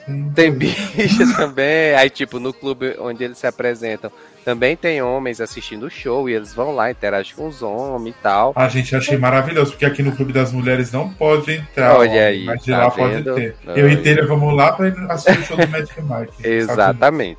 Aí, beleza. Aí você tá assistindo a temporada, né? Tá de boas, vendo os homenzinhos lá performando, É uma performance legal, né? Tipo, Exatamente, tranquilo. Passa o tempo de boa. Aí me chega lá no quinto episódio, porque são sete episódios da temporada. Me chega lá no quinto episódio, aí tem esse cara que esse cara, assim, ele se acha, assim, super gostoso. Ele, assim, Mas- tem o corpo, ele tem o e corpão é, e né? tal. Ele Exato. é, não vamos ser hipócritas, né? É, não, ele é gostoso e tal, mas assim, ele se acha demais. E aí, tipo, Ah, sim, ele né? usa. Ele vai fazer as performances, ele usa uns shortinhos beira de tabaco, assim, que é porque ele adora as pernas dele, tem que mostrar as pernas pra todo mundo e não sei o que. E aí também, como é. Como ele tem a rolona, então o short realça o volume da. É uma mala que parece eu que tem umas amo cinco par de meia. beira de tabaco. Eu amo. E aí, né, esse homem tá lá todo se exibindo durante a temporada. Chega nesse quinto episódio, começa um plot de que ele está sentindo muita saudade dos filhos dele, né, Uhum. e tal. E aí, assim, no quinto episódio vai focando no fato de que, como por conta do Covid, eles não podem sair durante o intervalo das gravações. Então eles têm que ficar no hotel o tempo todo, lá dentro do quarto. Aí Mas eu, uns- eu amo que tem esse plot das gravações que eles não podem sair, só que assim, as pessoas que vão assistir lá o, o Magic Mike, Sim, a coreografia, vai tipo 458 mil Exato. pessoas, mas exato. eles não podem sair quando não tem gravação pra não pegar Covid, Uhum. porque ali tá seguro, né? Mas tudo bem. Sim, essas 480 mil pessoas estavam no mesmo hotel. Aí, Uhum. aí eles mostram o quarto deles, o que é que eles fazem enquanto esperam as próximas gravações e tal, não sei o que. E tem esse homem, que eu não lembro agora o nome dele, mas aí ele fala que é muito ruim ficar sozinho dentro do quarto, não tem nada pra fazer, e ter as crias, os filhos e não sei o que, ppp, tal, tal, tal. Beleza, você tá lá, né? Você até se compadece e tal da situação. Aí do nada é, vem a história de que é, rolou um flagra desse cara, porque é, alguém avisou a produção de que esse cara estava com alguém da produção dentro do quarto. Adoro. E aí, só que só falam isso, assim, ah, não sei o que, a produção. E aí, beleza. Aí mostra na hora ah, o cara da a pessoa indo lá, ah, a pessoa da produção indo lá no quarto pra ver o que é que tava acontecendo. Aí o cara abre a porta e aí na hora que ele vê que tá filmando e tal, aí ele parte pra cima do, do, do cara que tá filmando e tal, e aí rola essa confusão e tal. E aí você, eu, se eu não me engano, eles falam isso, né? Claramente, né, Zanon? De que assim, era um cara que tava no quarto junto com ele. Eu achei que eu tinha entendido errado, aí eu voltei e tava falando que era, um- ele Exato. foi visto com um Eu cara. também, fiquei a mesma coisa também. que Gente, não era hétero. Exatamente. E aí é, eles falam que o, o participante estava com o cara da produção lá no quarto. E aí, por conta de como não é permitido, então ele foi eliminado do programa. Que delícia. Beleza. Isso Quem- no, na, na da primeira. produção, né? E Não aí. aguento não, era muito, um volume era muito gigantesco. Não, Fiado ali, ó, tem que ter coragem. Tem, Mas não era permitido levar ninguém pro quarto ou ninguém na produção? ninguém Não, deu ninguém. quarto. Nin- É, Ninguém. não pode ter contato. Você terminou Exato. a gravação, você vai pro quarto e se isola lá. Exatamente. Entendi. Aí, isso é da primeira parte do episódio, do quinto episódio. Na É. segunda parte, eles vão lá fazer uma gravação num, num cenário externo, então tem um, um, é, tipo um estábulo lá, onde eles vão fazer umas performances, aí tem um palco fora também, assim, um local aberto e tal. E aí, beleza, aí eles recebem a notícia de que o cara, não, o outro participante foi eliminado, aí eles ficam lá todo... Falou É. o motivo pros participantes? Não, não. Fala, Pelo menos não, chupando- não mostra, né? Pego chupando rola. É, exato. Aí eles vão fazer a gravação desse clipe. E aí, na gravação desse clipe, tem um cara que mete o pé lá no meio das, fer... na- no meio das ferragens do palco e quebra o pé, né? Não Rasga foi na cama elástica que ele quebrou? Ah, isso, pronto, exato. É porque tava no palco, no mais- meio do palco tinha uma cama elástica, né? Isso. E aí eles tinham que interagir com essa cama elástica, e pulando e saindo, pulando e indo pro outro canto e tal, não sei o que. Numa dessa, o cara eu acho que meteu o pé errado na cama elástica e aí rasgou o pé dele e aí. É fratura exposta, né? Exatamente, né? Aí veio, levaram ele pro hospital e tudo mais. Resultado, o homem foi eliminado do programa, logicamente, porque não tinha condições mais de participar, né? É. E era o E aí, bonzinho da temporada, que todo mundo gostava. ele era Nossa, eu adorava. Pra mim, ele era o segundo favorito. Só perdia Ele mesmo era pro, o o pro ganhou. né? O, não, o que ganhou não. O que ficou em segundo, mas ganhou também a, a participação no Hum. filme. É, acho que era Nate que eu tava torcendo. Ah, eles vão Ah. participar do filme, tipo Glee Project? Não, eles vão participar do, do show que tem lá. Ah, achei Só que era isso. do terceiro Magic Mike. Entendi entendi que eles iam participar do filme também, Zanon. Eu acho que é só do, do show. Hum, é, pode ser também. Mas aí, assim, Aí isso acontece no quinto episódio. Aí tem o sexto episódio lá que eles estão ainda lamentando. O povo de dois. Assim, dos dois não, porque o do cara que foi pego com o outro da produção não se toca mais nesse assunto, né? Morreu o homem e pronto, acabou. Saiu e ninguém fala mais nada. Aí desse que rasgou a perna, ele aparece depois, mostra lá, né? Ficou a perna, mais, interage, todo mundo fala, tá com saudade e tudo mais. E aí tem a final, né? Onde eles é, tem que aprender 11 coreografias em 3 dias, né? Uhum. Pra poder fazer lá Menina, o tem completo. um asiático do elenco do Magic Nike que, Senhor Jesus Cristo, esse homem dançando. Você morre de cacofonia assistindo. Sim, sim. Olha, boa parte ali, viu, meu filho? O elenco ali é escolhido a dedo mesmo o negócio. Aí. E aí é isso. Aí chega no final, tem, tem Nate, né? Que é maravilhoso, super tímido e tal, mas que se solta quando tá no palco. E tem o outro que eu esqueci o nome que foi o que ganhou, que. Que eu é... pra ele no final. Ah, tá. Que ele também dança muito, assim, ele é,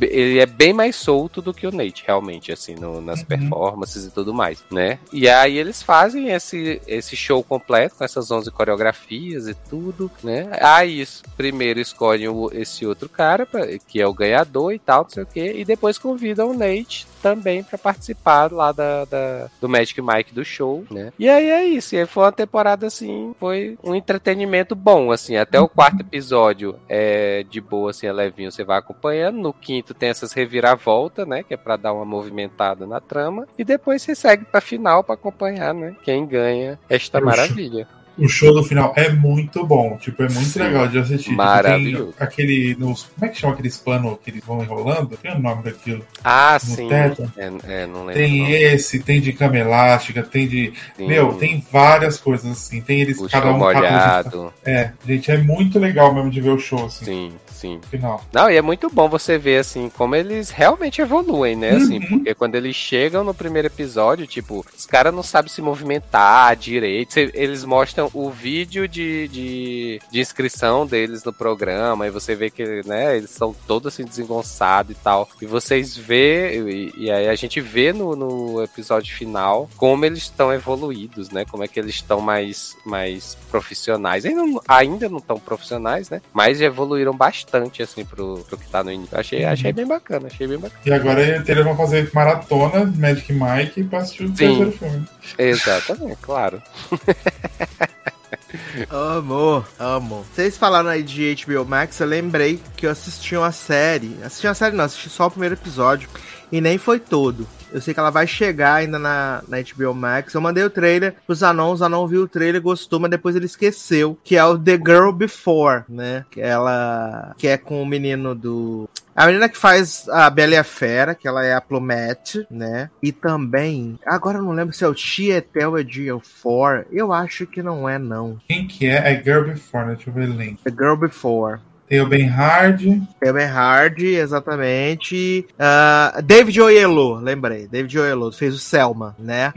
E aí eu vi que eles, essa, essa série, né? Ela ainda vai estrear na HBO Max aqui no Brasil. Ela é uma minissérie britânica, quatro episódios, né? E aí eu fui ver, eu baixei os dois primeiros, achando que ia conseguir assistir. Mas eu não consegui nem assistir nem o primeiro, na verdade, todos, É né? ruim? Eu achei chato, essa é a verdade. Tem mais de uma hora, né, o piloto. E é, vai ser daqueles suspensos assim, ah, tipo, é, tem esse cara que é um arquiteto que construiu essa casa super moderna. E com arquitetura lisa e tal, não sei o que. Só que ele tem, tipo, um padrão que as pessoas podem morar naquela casa. Tipo, se você tiver muitas coisas, você não pode levar pra sua casa. Você não pode levar Hum. seus móveis. Tem uma série de pré-requisitos que você tem que preencher pra morar naquela casa. E aí, essa menina lá, Plumette, ela vai pra morar nessa casa. E em paralelo, a gente vai vendo esse casal, que é o casal do Ben Hardy, com uma outra menina. E a gente vê que, tipo, essa história antes e a mesma coisa. E pelo que eu li, parece que esse cara, o arquiteto, ele escolhe mulheres pra morar nessa casa apenas que tenham esse mesmo perfil Ah, eu lembro disso do trailer. né? Só que o primeiro episódio é muito cansativo, muito cansativo, de verdade. E aí eu não consegui terminar nem o primeiro episódio. Ficou uns 30, 40 minutos, ficou com Deus. Vida que Deus segue, real. né? Vamos pra próxima. Exato, exato. Eu vi uma que Marcelo pediu pra eu assistir também, que é Wolf Like Me, que é uma série australiana, Eita. né? Que chegou no. Acho que foi no Peacock, eu acho. Que é com o Josh Gad e a Isla Fisher, né? A irmã pobre da Amy Adams. é, que ele é um Ficha cara que. em fez- 2022, né? Isla Fisher em 2022, delírio de consumo de Beck Bloom. Ah, ele é um cara que mora na, se mudou para a Austrália há muitos anos, porque ele conheceu uma australiana. Essa mulher morreu, né? E atualmente ele cuida da filha dele. E aí eles têm um acidente, ele tem um acidente de carro, ele bate num carro, que é o carro da Isla Fisher. E aí eles começam a desenvolver um relacionamento de amizade, assim, só que a Isla Fisher sempre corre, sempre vai embora. E aí, isso é porque ela é uma lobisomem. Bom. Hum, Então, a filha do Tim Wolf que vocês não queimaram. ela é uma, uma lobisoma, né? E esse que vai ser o mote da série aí. Mas aí ficou com Deus que eu não quis assistir mais nenhum minuto, não. Tinha um episódio suficiente. Mas, Taylor Rocha assistiu o filme nacional, né, Taylor Rocha? Eita. Dude e Mone, né?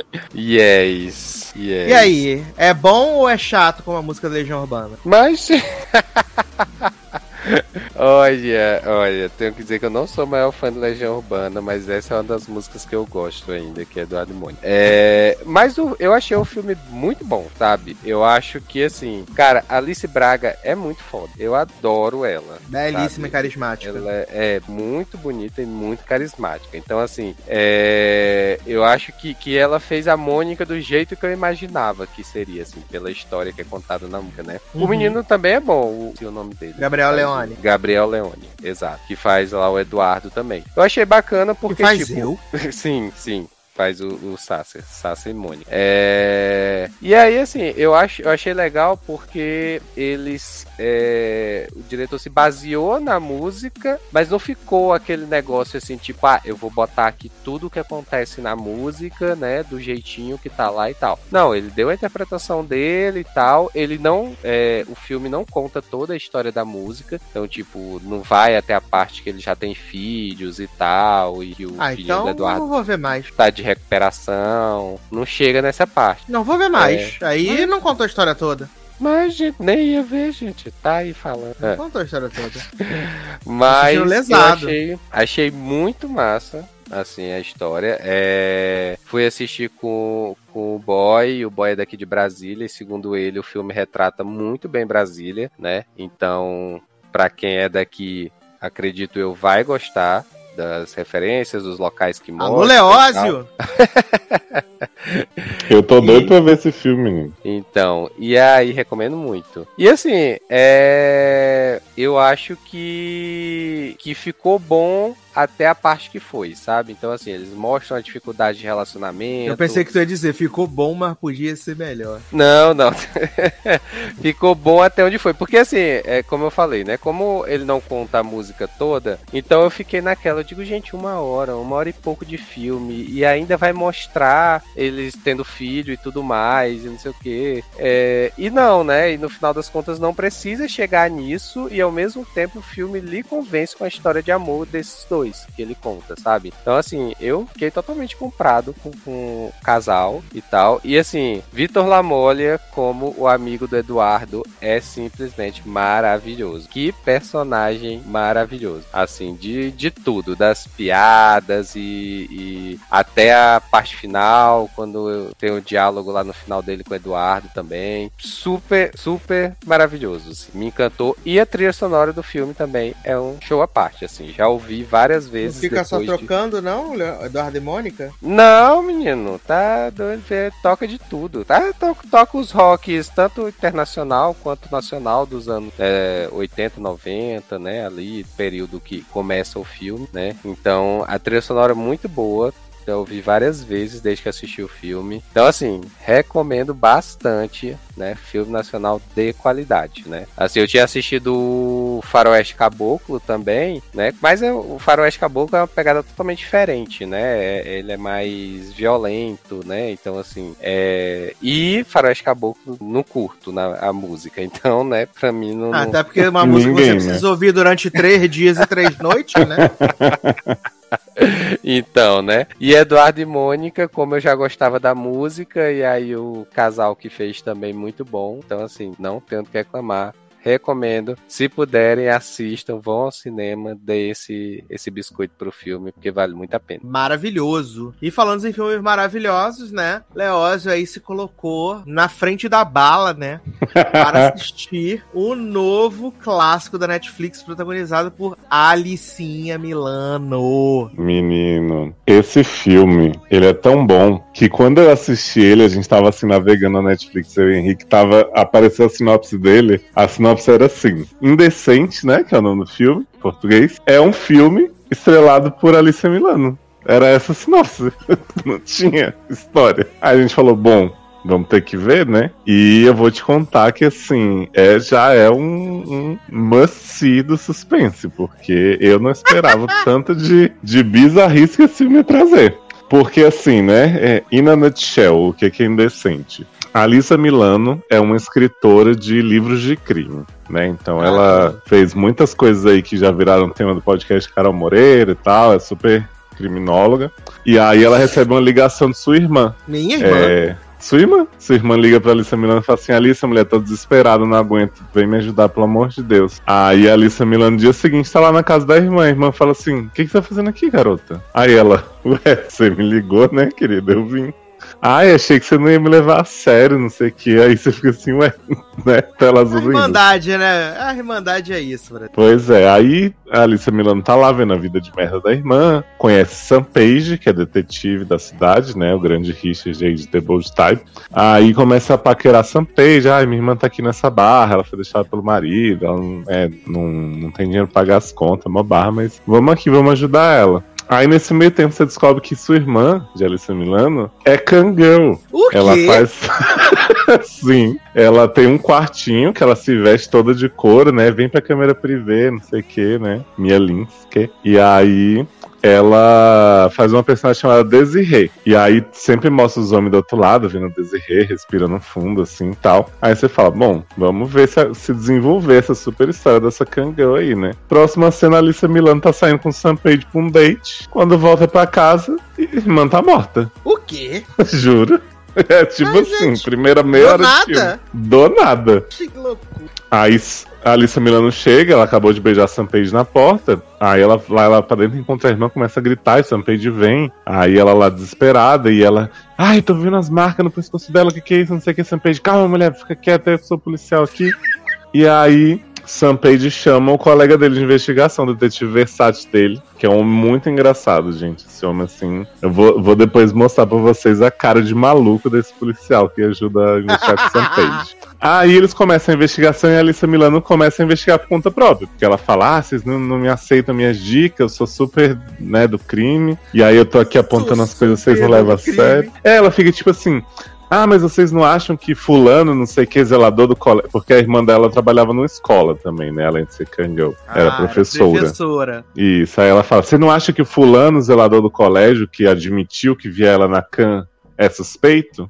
Aí eles falam: Alicia, mulher, deixa a gente, né, liderar a investigação aqui, tu é só uma escritora. Aí ela começa a ir atrás dos alunos da professora. Tem um aluno com a cara de psicopata do caralho que, assim, está escrito na testa dele: Eu sou assassino, né? E a Alicia não desconfia dele, ela começa a pesquisar os outros. Aí fica todo um negócio, vão conversar com o povo da empresa de, de Kangirl, e eles falam, ah, adorava sua irmã, era um ótimo profissional, não sei o quê, mas assim, nunca saiu os dados pessoais dela daqui, não tinha como essa pessoa saber quem era que tava por trás da Desirê. Só que as Kangirl é tipo assim, umas mulheres que usam uma máscara de carnaval, sabe, uma coisinha na frente do olho, Aham. e roupa de latex, mas de resto dá pra ver exatamente quem elas são, sabe? E eles agem como se fosse impossível alguém saber quem era Desirê. E aí, nisso, o povo tá querendo dizer que, que foi um acidente, que não sei o que, aí começa a aparecer outras cangão mortas. Tipo, né, serial killer de cangão. Nessa pessoa aí. Desirê era muito sigilosa. É, e sempre o assassino chega e fala, Desirê, e mata cangão. Aí, enquanto. Aí, menino, é, quando o Sam Page e o outro, o delegadinho, estão lá na, na coisa, a Alicia Milano chega falando que tá muito assustada com tudo que tá acontecendo. Não vai conseguir ficar lá no hotel que tinham botado ela, na casa da Ela irmã. tava o assustada igual Nicole. É desse jeito, ela fala, tô muito assustada. Aí o outro policial fala assim: Ah, mas o que, que a gente faz com você? Vamos botar você no hotel, já que já casa, casa da sua irmã e tal. Ele, aí ela, não, Sampage me leva pra sua casa. Aí Sampage olha pro outro assim, o quê? Doida pra sentar. Uhum. Aí, menina, ela chega na casa de Sampage, tem todo um mistério na casa de Sampage que ela fica dormindo no sofá da sala e a casa tá cheia de plástico porque tá em reforma. Os outros cômodos ela não vê. Aí você já fica assim, hum, tem alguma coisa aí com Sampage, né? Beleza. Aí, é, a Alissa Mileno Mileno, é ótima, né? Começa a ir atrás das Kangirl que ela sabe que são Kangirl pra salvar as mulheres antes da morte. Vira super justiceira, assim. Que isso, a salvatriz É, das. Girl. Aí eles impedem uma Kangirl lá de morrer lá e obrigada, Alissa Milano, você é ótimo, não sei o quê. Aí a Alissa Milano fala- vira pra uma policial lá que trabalha com Sampage com o Otome e fala assim: Mulher, me ouve aqui, que você é mulher também. E se eu virar a nova Kangirl do site da Desirê pra ser uma isca pro assassino? Ah, pronto. Aí o Sampage fica assim, não, que ideia de merda, não sei o quê. Aí a outra policial disse, eu achei ótimo, pode começar o treinamento hoje mesmo. Aí a Alissa Milano começa a fazer vídeo tutorial no YouTube, começa a vestir as roupas tudo, dar chicotada na câmera. Aí você pensa assim, bom, foi combinado então, né? Que vão ficar perto de Alissa Milano pra quando ela estiver fazendo essas lives dela, essas can, poderem chegar e pegar o assassino. Aí nisso, eles botam na cabeça deles que o assassino é um menino lá da escola, que a gente descobre junto com a Alissa Milano que é viado e que tava encobrindo o, namoro com outro menino lá. Só que a Alissa Milano descobre isso, mas fala assim: bom, vou fazer meu show aqui. E aí vai pra cá, fazer o espetáculo. Enquanto isso, a polícia da cidade Tava inteira. doida pra estrear ela, né? Tava Uhum. doida pra estrear. Aí a polícia vai atrás do menino que eles achavam que era assassino, que não é, e deixa a Alissa Milano sozinha na cama. Meu Deus! Tipo, na casa que era da irmã. Aí. Ah, aí antes disso, a Alissa Milano transa com Sam Page, né? Lógico. E Sam Page, com muita cara de psicopata, fala assim: Grace, que é o nome dela, né? Hum. Isso aqui é tão bom que eu não vou conseguir fazer só uma vez. Aí você fica assim: eita caralho, né? Ou ele, ou ele tá realmente muito doido pra dar duas sem tirar, ou tá falando de assassinar as mulheres do Zerre da vida, sei lá, né? Uhum. Aí a Alissa Milano tá lá alone, né? Enquanto a polícia vai atrás do outro menino. Aparece o aluno lá da irmã de Alissa Milano que tinha o outdoor, sou assassino na testa dele. e começa a fazer todo um textão pra ela de que ah, é Desirê, ela era uma mulher impura, que é inocência, que não sei Desirê, que era quê. mulher de verdade, né? É, e aí ele fala que, tipo, Desirê era não sei quem do passado dele, que aí ele agora acho que todas as mulheres são Desirê. E aí tá lá, Alissa Milano de roupa de couro fugindo desse homem, um dando paulada na cara do outro, não sei o que, uma loucura. Aí Sampage chega, pega o menino, aí você fala assim, bom, agora vamos descobrir que Sampage é do mal também, né? Aí não, a reforma da casa de Sampage fica pronta, e ele chega, beija a Alissa Milano, aí ela fala assim, ai, isso é tão bom que não vai dar pra fazer só uma vez. E aí fica esse final romântico, assim, dos dois. Meu assim, Deus, ué. o tom, tom completamente. E aí a irmã morreu, a Alissa Milano nem era pra estar nessa cidade mais, e ela vai viver esse lindo romance com Sam Page, com essa polícia super responsável que deixa ela sozinha fazendo um show de isca na webcam, enquanto ninguém tá olhando pra pessoa. O tom do filme completamente ido no final. Viada, as cenas de Sam Page são de um foreshadow de que ele é do mal ou qualquer coisa, e no final ele só era um cara esquisito fazendo uma reforma. Olha, Brito, sinceramente. E aí fica a dica, nunca faça Kanshiskan sem supervisão, né? Muito importante isso. Porra. Importante. Tenha cuidado, take care. Mas recomendo, viu, Sassi? Você principalmente assista, você vai amar. Ah, certeza, né? Que bom. Pros fãs de É. Charmed, né? Clássica, acho que é importante a Alissa Milano de Kangirl. Exato. Alice Milano tudo, né? Alice Milano muito talentosa. Tudo que pra mim. Ai, ai. Menino, estamos começando a chegar aí perto da, da final desse podcast. Vou falar brevemente aí sobre séries da TV aberta que assisti, né? Assisti Good Sam, né? Com. Oh, meu Deus, fugiu o nome da menina. Você gosta dela. Ah, menina. A One Tree Hill. Ai, Sofia Deus. Bush. Sofia Bush, né? A pessoa mais sem voz do, do Brasil. Sofia Bush e Jason Isaacs, né? Lúcio Malfoy. Olha aí. Exato, a nova Grey's Anatomy, né? A- o tema da série é muito simples. Ah, ela é, no caso ali, residente da. Ela não é nem. Ela é residente já, ela já é formada em medicina e tem o grupinho dela de médicos. E o pai dela, Jason Isaac, ele é o chefe geral do hospital. Só que ele é um cara super ríspido, né? Um cara que faz tudo da- do jeito que ele quer. Aquele típico personagem que todo mundo vai odiar. Tipo Um o dia- personagem do Jason Isaacs. Exato. Aí acontece? Tem um dia que ele leva um tiro. Ele leva um. Que tiro foi esse, né? E eles chamam a Sofia Bush pra ser a chefe interina enquanto ele tá se recuperando. Só que ele fica seis meses em coma. Fica seis meses em coma. E nesse. Seis meses? Eu não lembro se é seis meses ou se é um pouquinho mais, mas é por aí. E nisso é o dia que ela vai ser nomeada como a chefe oficial do, do hospital, né? E aí ela implementou todo um novo método, coisas digitais, não sei o quê. E no dia dessa posse dela, o Jason Isaacs acorda. E aí ele já acorda querendo trabalhar e tal, não sei o quê. Só que ele, né, ele ficou seis meses em coma, então ele não tá com as suas faculdades 100% mentais. E aí ele tem que ficar num probation, né, pra ver se ele pode operar, se ele pode fazer as coisas. E aí a Sofia Bush assume a responsabilidade de gerenciar essa volta dele. Só que ele age como um grandíssimo filho da puta que ele é, né? E aí a série vai mostrar esse embate, né? Entre essas duas visões diferentes dos médicos, né? Ao mesmo tempo que a, a- vai transformar a relação deles, que eles são afastados, desde que rolou um acidente, e aí fica, dá a entender que foi por causa dele, e aí ela teve que ter um transplante de coração por causa desse acidente. Ele se culpa, ela já as perdoou ele, mas eles têm esse relacionamento conflitante. E aí, pra piorar tudo, o Jason Isaacs está trepando com a melhor amiga de Sofia Bush. E aí. Com Hillary essas- Burton? ela vai aparecer na série, né, minha?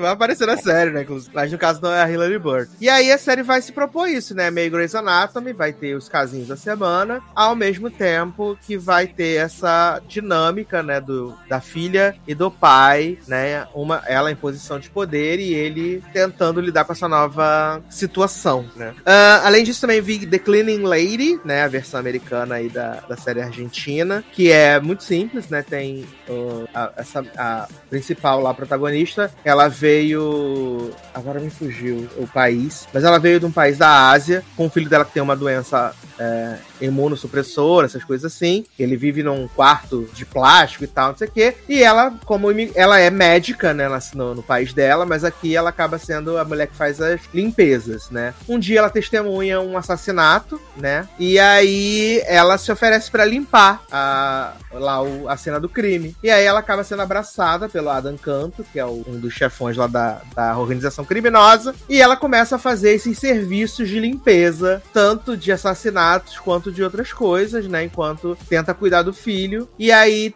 tem uma terceira via, que é o, o Olivier Hudson, né? Que é um chefe do. Um cara do FBI, trabalha com Paris, né? Trabalha com Paris no FBI. E eles querem usar essa, essa mocinha protagonista, né? Contra, como arma contra essa organização criminosa. Então ela fica nesse, nessa sinuca de bico aí de ajudar o FBI ou ficar fazendo as limpezas pra galera criminosa pra poder manter o tratamento do filho, né? Então é isso. Ah, Taylor e eu assistimos aí The After Party, né? A nova série da Apple TV Plus de Hum. comédia, né? Vimos aí os três primeiros episódios. Quando a gente, você estiver ouvindo, já saiu o quarto episódio. É, ela é aquela série Who Done It, né? Que, tipo, quem matou. E o mistério é saber quem matou Dave Frank, né? E a detetive é ninguém mais, ninguém menos do que Tiffany Haddish, né? E aí- Que elenco, É. hein? Exato. É Tiffany Haddish. E aí, cada episódio, pelo que dá a entender, vai ser ela interrogando um dos, do- um dos suspeitos, né? E a gente Sim, vendo exato. o que aconteceu, porque é o reencontro da turma de 1996, né? E aí eles têm essas divergências lá, né? E aí no final da noite, no after party, né? O Dave Franco foi jogado pela sacada da janela. E aí a Tiffany Haddish tem uma, no- uma noite, né? Porque o, o chefe de polícia não quer que ela investigue o crime, mas ela vai usar essa uma noite pra tentar descobrir quem matou o Dave Franco. E assim, é, eu achei bem engraçada. Eu achei bem engraçada.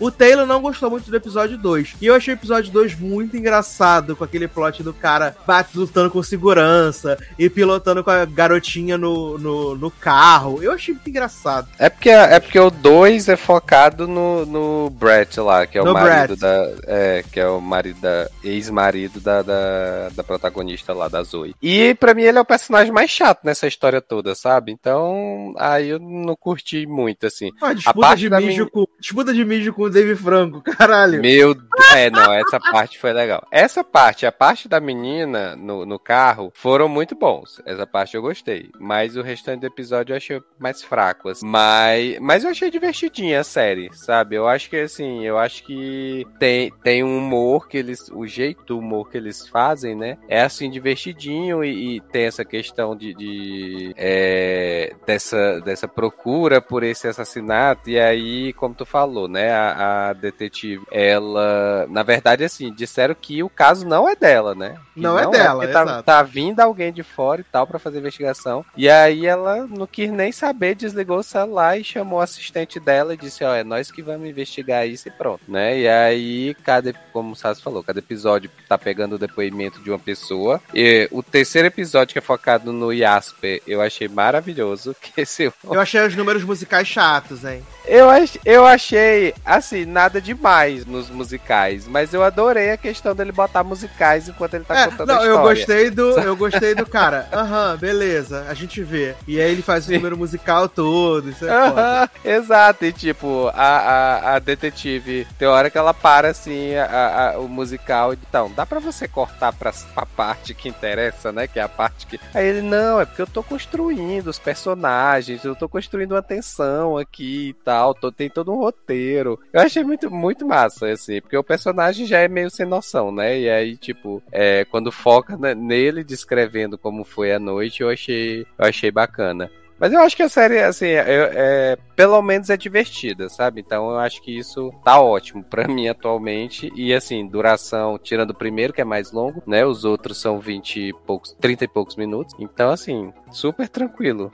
de assistir. Exato. Falando em duração, né, menino? Falando em duração, daqui a pouco Leoz vai contar tudo sobre a vizinha da mulher da janela do, das, das, do outro lado da rua da caseira. Né? Vai ser o encerramento desse podcast hoje. Mas falando em duração, eu assisti é, The Gilded Age, né? A Idade Dourada Menina, Nova botei série... pra, eu marquei pra assistir ainda não vi. Nova série do criador de Dalton Navy, né? Eu nunca vi nenhum episódio de Dalton Navy, hum, né? Faço a brincadeira aí que ela é muito dinâmica e tal, não sei o que, uhum. E aí fui assistir The Gilded Age, né? O primeiro episódio tem uma hora e vinte minutos. Hum, é. Meu Deus, tchau. Gigantesco. Né? E aí eu falei, gente, será que todos os episódios vão ser assim? E aí não, o segundo episódio já vem pra 46 minutos, já fica dentro da realidade, né? Hum. Ah, no elenco a gente tem Christine Baranski, né? Aldrinha McDonald, Carrie Coon. Então é um elenco bem legal. E a sinopse da série é Rinha de Rico, né? É a Nova York de 1882, se eu não me engano. E.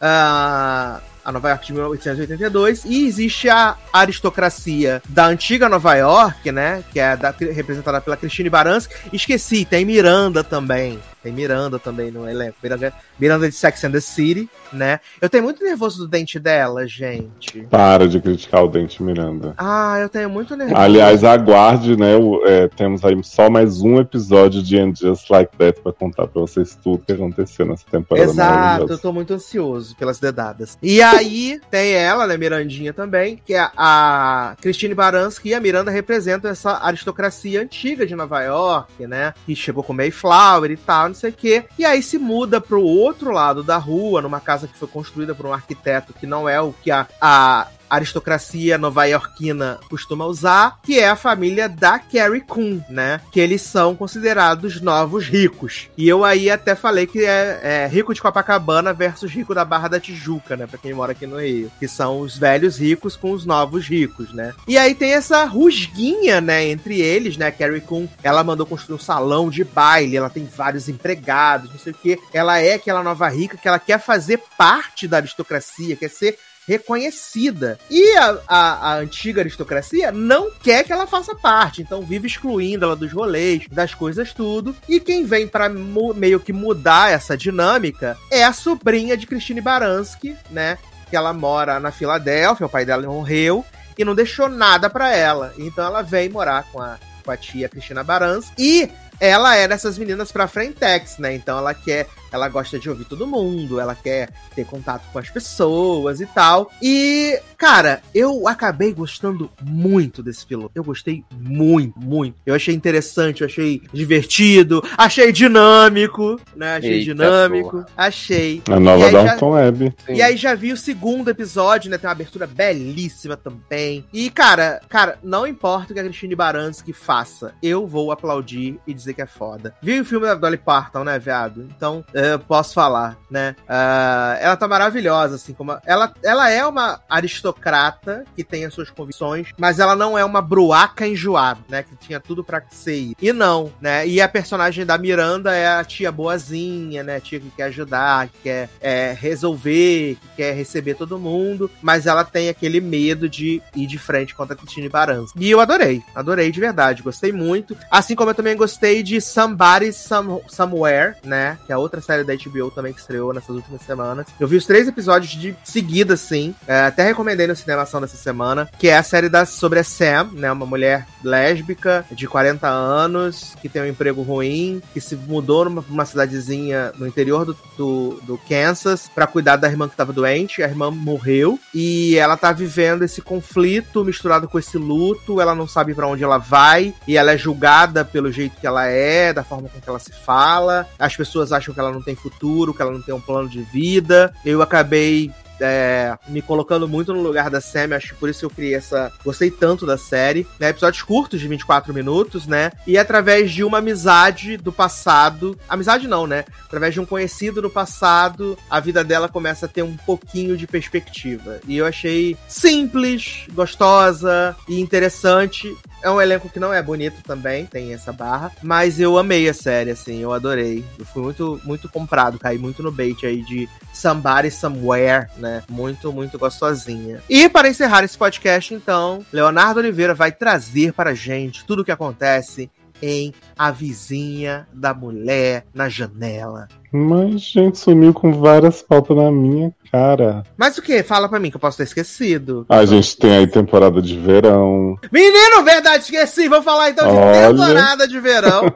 Grande hit na França, né? Descobrimos hoje, Taylor, que temporada de verão não hitou em Na lugar nenhum. França, não, em territórios franceses. Mas hitou em dois territórios franceses, sei lá, Seychelles e Bangu. Arthur Bangu. Viado, começando que Giovanna Lancelotti, pior atriz que existe na face dessa Ah, terra. que isso? Super não comprou conflito de Catarina? Ela é muito ruim, né? E a história se estabelece numa ilha, né? É, em Santa Catarina, né? Isso, Ilha das ilha Flores. Ilha das Flowers, né? Ah, onde tem esse resort maravilhoso e vai ter o aniversário de Catarina, que é Giovanna do Lancelotti, e que acaba se tornando noivado de É. Catarina, né? Era um aniversário fit festa de despedida, porque ela ia pra um MBA. No Canadá. Isso. E E, aí- aí, Léo Biteco, né? Grande ator aí também de Suzane, né? Com muita saúde nessa. Maravilhoso. Grande Léo Biteco. Chega e pede Catarina em casamento. Na frente dos internos novo, tudo do hotel, né? Que chegou a nova turma aí de ajudantes da temporada de verão. E aí Catarina fica né? assim: vou fazer o quê, né? Vou aceitar. Aí mãe de Catarina chega pra ela e fala: Catarina, case com Léo Biteco, não importa o que aconteça. Como que é o nome de Léo Biteco mesmo, gente? É um nome maravilhoso. Rodrigo. Rodrigo. Case com Rodrigo. Rodrigo é a solução pra todos os seus problemas. E Catarina, mas mãe, o que que tá falando? Daqui a pouco, viado, chega uma polícia de barco na ilha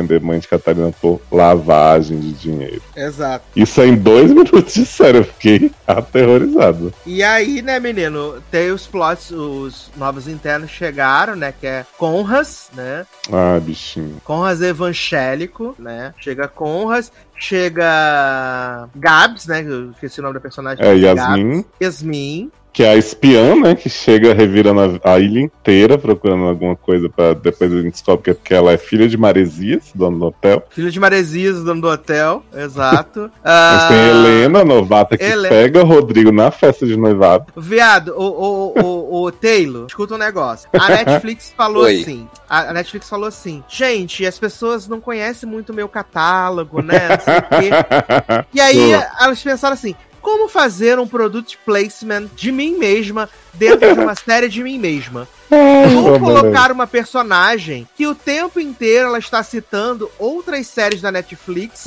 assistindo séries da Netflix e citando quotes de séries da Netflix because no Gente, adoro! Olha Ela aí. chega no segundo episódio e pega Conras, né? Que a gente descobre que é viado. E aí ela começa a pegar Conras e fala assim. Aí Conras não consegue, né? Seguir em frente, ela fala.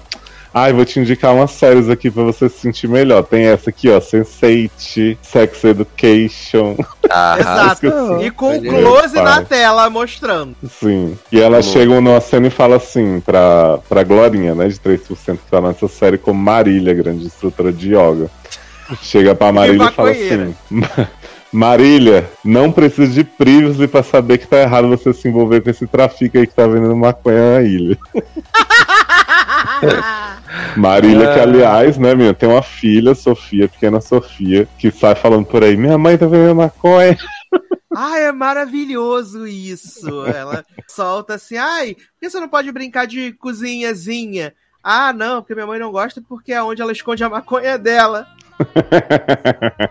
E Helena tava achando que era zoeira, né, menina? Mas depois, quando descobre a verdade. Exato. Aí no Ai, é final ela chega pra Glorinha e fala assim: que Glorinha tá nessa, nesse plot da dívida e tal, né? Tendo que dividir a guarda da filha com, com o marido trafica, com o pai trafica. Aí Helena chega, né? Porque Glorinha perdeu tudo aí no decorrer da temporada, parou de pagar plano de saúde, a filha morreu comendo camarão. Aí ela fala. Você já assistiu aquele documentário sobre duas mulheres que se tornam sócias na vida e nos negócios e não sei o que? Aí Marília, Nossa. garota, eu não vejo TV não, para de ser louco e sorrir. Aí ela fala, pois eu vou pagar os seus gastos de hospital e a gente vai juntas abrir o nosso, nosso estúdio de yoga. De de yoga. Aí eu falei assim, garota, tu não tem público nem aí no hotel, garota, tem ninguém nessa ilha, não tem hóspede, só tem essas pessoas trabalhando pra ninguém a temporada inteira, para de ser louco. Exato! Porque, a, allegedly, o, o hotel é o hotel mais bombado do mundo, não sei o que, vive lotado. Gente, E nunca tem ninguém no hotel. Tem uns três figurantes no hotel, a mulher racista que fica acusando Gabs e Yasmin de ter roubado o cartão dela, na verdade foi a Catarina, e os pais de Conras, né, que foram no primeiro episódio pra descobrir que o filho não é gerente porra nenhuma e querer levar ele embora. Que ele É, fica né, só né, num né. barzinho um violão, né? Ai, gente. Mas assim, Sas, posso contar o que que mais me irritou nessa série? Fora Tirando ela. Pode. Porque, assim, bastante ruim a temporada de verão, assim. Ela tinha tudo pra eu gostar muito, mas personagens absolutamente desinteressantes, né? Catarina aí, a, a temporada inteira flertando com Valério de Elite pra nada. E aí, O grande trauma, fui. né, da temporada, né? pois é, que Diego tá aí nessa barra que o irmão dele morreu afogado, ele quer se salvar a vida pra. Pra recuperar, né? O que não conseguiu salvar seu irmão. Mas eu caí no queerbait, Sassi, porque assim, o começo da relação de Conras com o Miguel, né? Que é o traficante oficial da, O da cabelo ilha. dele é muito esquisito, de Miguel, gente. Bastante. O Miguel fala assim, né? Tu estás bem, Conras? E aí, É, eu Brodinho, saber por que, que ele, por que, que ele fala assim. não vais embora não, Brodinho. É muito bom, gente, o jeito que ele fala. Eu realmente não sei de onde é. É uma coisa meio paraense, mas ao mesmo tempo meio pernambucana, meio tudo, assim. Mas assim, eu acho, eu comprei a relação dos dois, sabe, no início? Tipo, eu acho, eu acho que o jeito que ele, o- o Miguel tratava o Conras era muito realmente carinhoso e tal. Então, quando você vai vendo que o Conras tá ficando afim dele, eu pensei, ah, vai rolar esse momento do Miguel não querer, como Uhum. acontece. Mas sim. Mas assim, eles estão construindo alguma coisa, né? Em algum momento o Miguel vai perceber e tal, e o Conras volta pra ajudar ele. Só que assim, parece que no meio da temporada, alguém pegou os roteiros e falou assim: cancela. Cancela o plot gay. Porque, assim, no episódio o Miguel e Conras estão tão rolando na relva, no sonho de, de Conras, né? Se beijando, se pegando, não sei o quê. E aí, no episódio seguinte, é, Miguel dá uma olhada pra Yasmin e fala assim: Eu tô louco por Yasmin. Tipo, o Falar quê? isso também gostei dessa tecnologia que só existe em temporada de verão, que é você dá zoom no story. Eu amo, maravilhoso. E aí o, o Miguel tá lá de. Aí eu acho, eu acho bonito o episódio que ele que o Conras beija ele mesmo e ele fala, ó, não, não é isso, ele fica preocupado porque ele magoou, achei fofo. Mas o casal hétero que eles tentam forçar depois disso, épico, né? Que ele Poxa, fica é tipo. Yasmin, não posso te perder porque não sei o quê, porque tenho crise de ansiedade por causa da minha mãe. E eu te vi beijando seu ex, eu fiquei assim, E o garoto de onde surgiu? Esse amor todo, você só achava ela bonitinha, sabe? Teve umas duas Tava cenas de guardado olhadinha. no peito. É, e aí o Conras é tirado da série do nada, no meio da série, assim, tipo, ai, vou, me- vou me encontrar, e aí assume a culpa pelas drogas de Miguel, né, as metralhadoras de ácido, tudo que eles usam nas festas de, de Rodrigo. E aí eu falei, gente, isso realmente, assim, cancelaram o plot do viado no meio da temporada, ele volta no final só pra dizer, ah, minha família sempre esteve aqui, quem sabe se tiver uma segunda eu volto, né, e fico.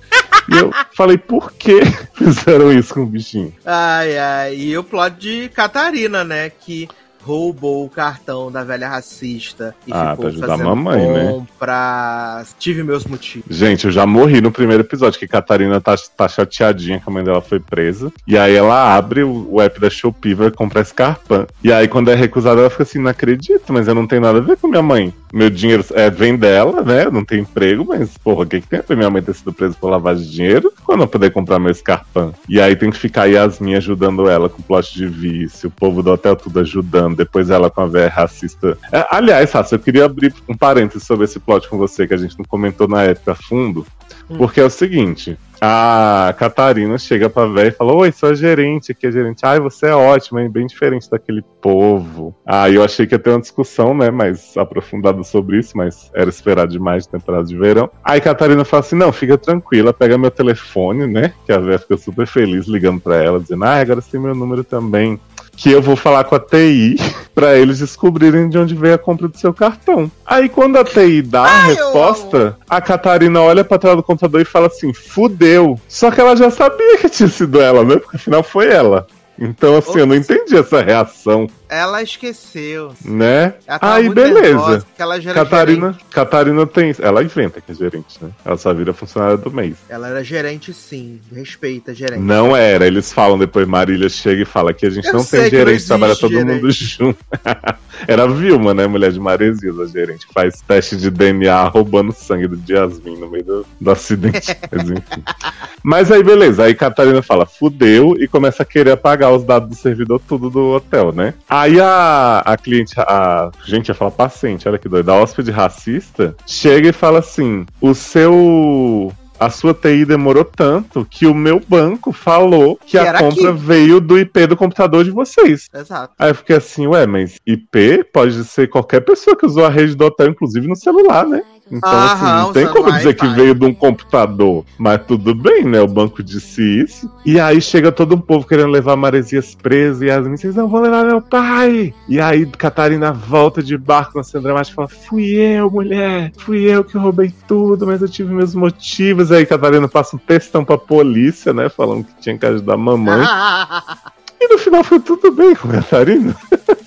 Foi presa, né? Mas no amor. Mas ela é solta depois, não é não? Não. Não? Ela termina Termina dando presa? textão. Eu preciso pagar pelo que eu fiz e não sei o quê. E ela na lancha com a, com a algemada, enquanto tá rolando a ceninha bonitinha lá do pessoal. Quem Ah. vai, quem vai ficar?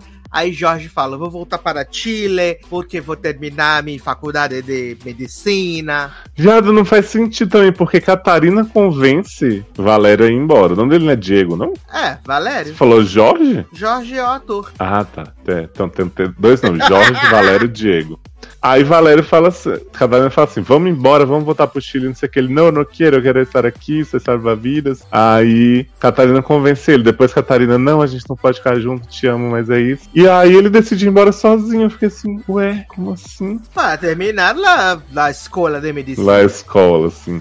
Aí enquanto isso tem um plot que Miguel tá curando o Parkinson do pai Com com, extrato natural de plantas de maconha, que só sobra um frasco. E o pai dele vai pra soltar pipa. Achei bonitinha a cena, o pai dele dizendo: Ah, tem um bicho que só vive um dia, então você tem que. Nessa hora eu achei que Miguel ia falar: Sou viado, vou atrás de contas. Mas não, né? Foi atrás de Yasmin Uhum. pra, pra acabar com meus sonhos de vez. Mas eu fiquei assim, gente, que extrato é esse que cura Parkinson? Que Miguel tinha que comprar os remédios Ah, caros gente, é a mesma técnica que Meredita junto. né?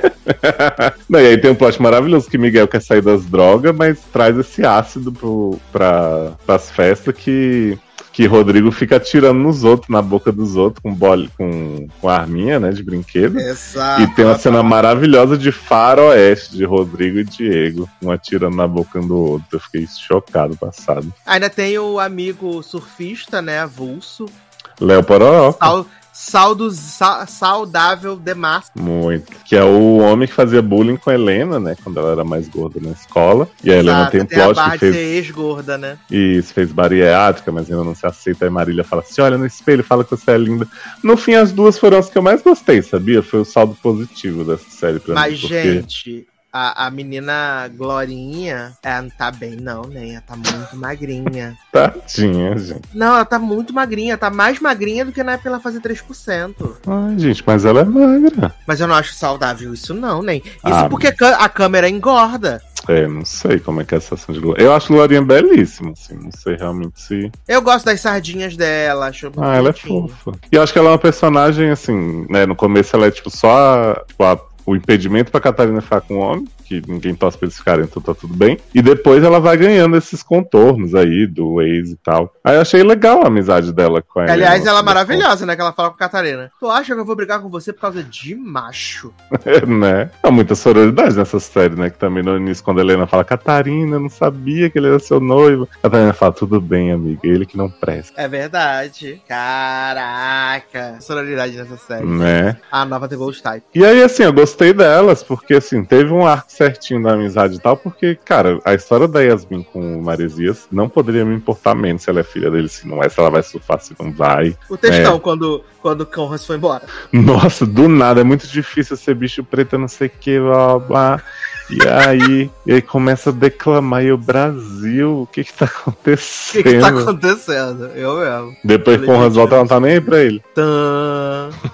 que afinal é rival, né, dela com o Namor. Exato. E aí Às vezes volta esse- esse ex dela, que era um filho da puta também, né? Cara, que terminou com ela por telefone. Aí volta ela, ai, eu nunca vou te esquecer, você tomou a culpa pela pichação do muro que eu fiz. Aí o quê? E aí fica beijando esse homem no deck. Eu falei, Brasil, você me jura. E o romance de Catarina e Valério também não dá, gente. Valério pode Não estar dá. lá sensualizando a série inteira, dando essa profundidade de ouvir a voz do irmão e tal. Mas não compro, é, é aquele típico duas pessoas que só, só se atraem pela outra porque eles são bonitos, porque eles não têm nada a ver. Não, né?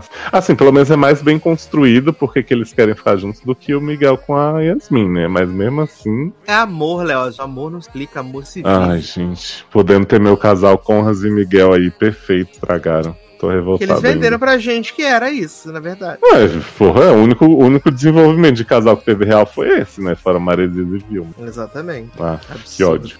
Será que vai ter segunda temporada? Pela França, pelo menos? Acho que na França deve ter. Que queria que No Brasil já não garanto. Você vê, Glorinha tenta juntar Conras com um aluno dela do yoga, que era uma delícia. Exato, ela posso te passar os contatos tudo, se você quiser. e aí, Conras, garota, quem você tá achando que eu sou o quê? Né? Menina, e a cena de Rodrigo se afogando bêbado no mar e Valéria indo atrás. E Catarina, vai! Tipo, Catarina não pensou em dar um passo pra dentro daquele mar, mas ficar gritando do outro lado, tipo, para os dois, ela, né? Ela tava garantiu. incentivando. Olha. E acaba, né, o episódio com isso, aí no outro tá todo mundo de boa. Exato. E eu achei que ia ter o plot, né? Quando o Rodrigo fala com o pai dele lá. Ele, não, porque eu tenho uma ideia. Aí eu falei assim: vai tomar conta do hotel, vai ser mega evil. Pensei que ia ser a última cena, inclusive, né? Uhum. Dele mega evil. E aí não, ele, ah, não, vou dirigir aqui o hotel com Marisias, vamos ser uma grande família feliz. Ah, mas com certeza se tiver outra coisa vai ter muitos conflitos, né, de Rodrigo aí. E Marisias, né? Uhum. Todo mundo quer ver, mas essa relação de pai e filho é incrível, né? Porra, todo mundo assim se tremendo. Grande desenvolvimento de personagem. Ai, gente. E Miguel fica na ilha no fim das contas? Miguel fica, vai ficar. Porque ele não tem outra coisa pra fazer na vida, né, bichinho? É, o Ele único fala. que, não, que, não, que não renovou o contrato foi Xorxa, né? Ele fala, eu sou daqui, e quando as pessoas vão embora, eu fico sozinho, bichinho. Ele deve ter falado, sou da Kiss, né? Como estás dizendo que vou me embora? É, como eu vou. Tá, como você tá dizendo que vou embora? Eu amo, gente, sotaque de Miguel.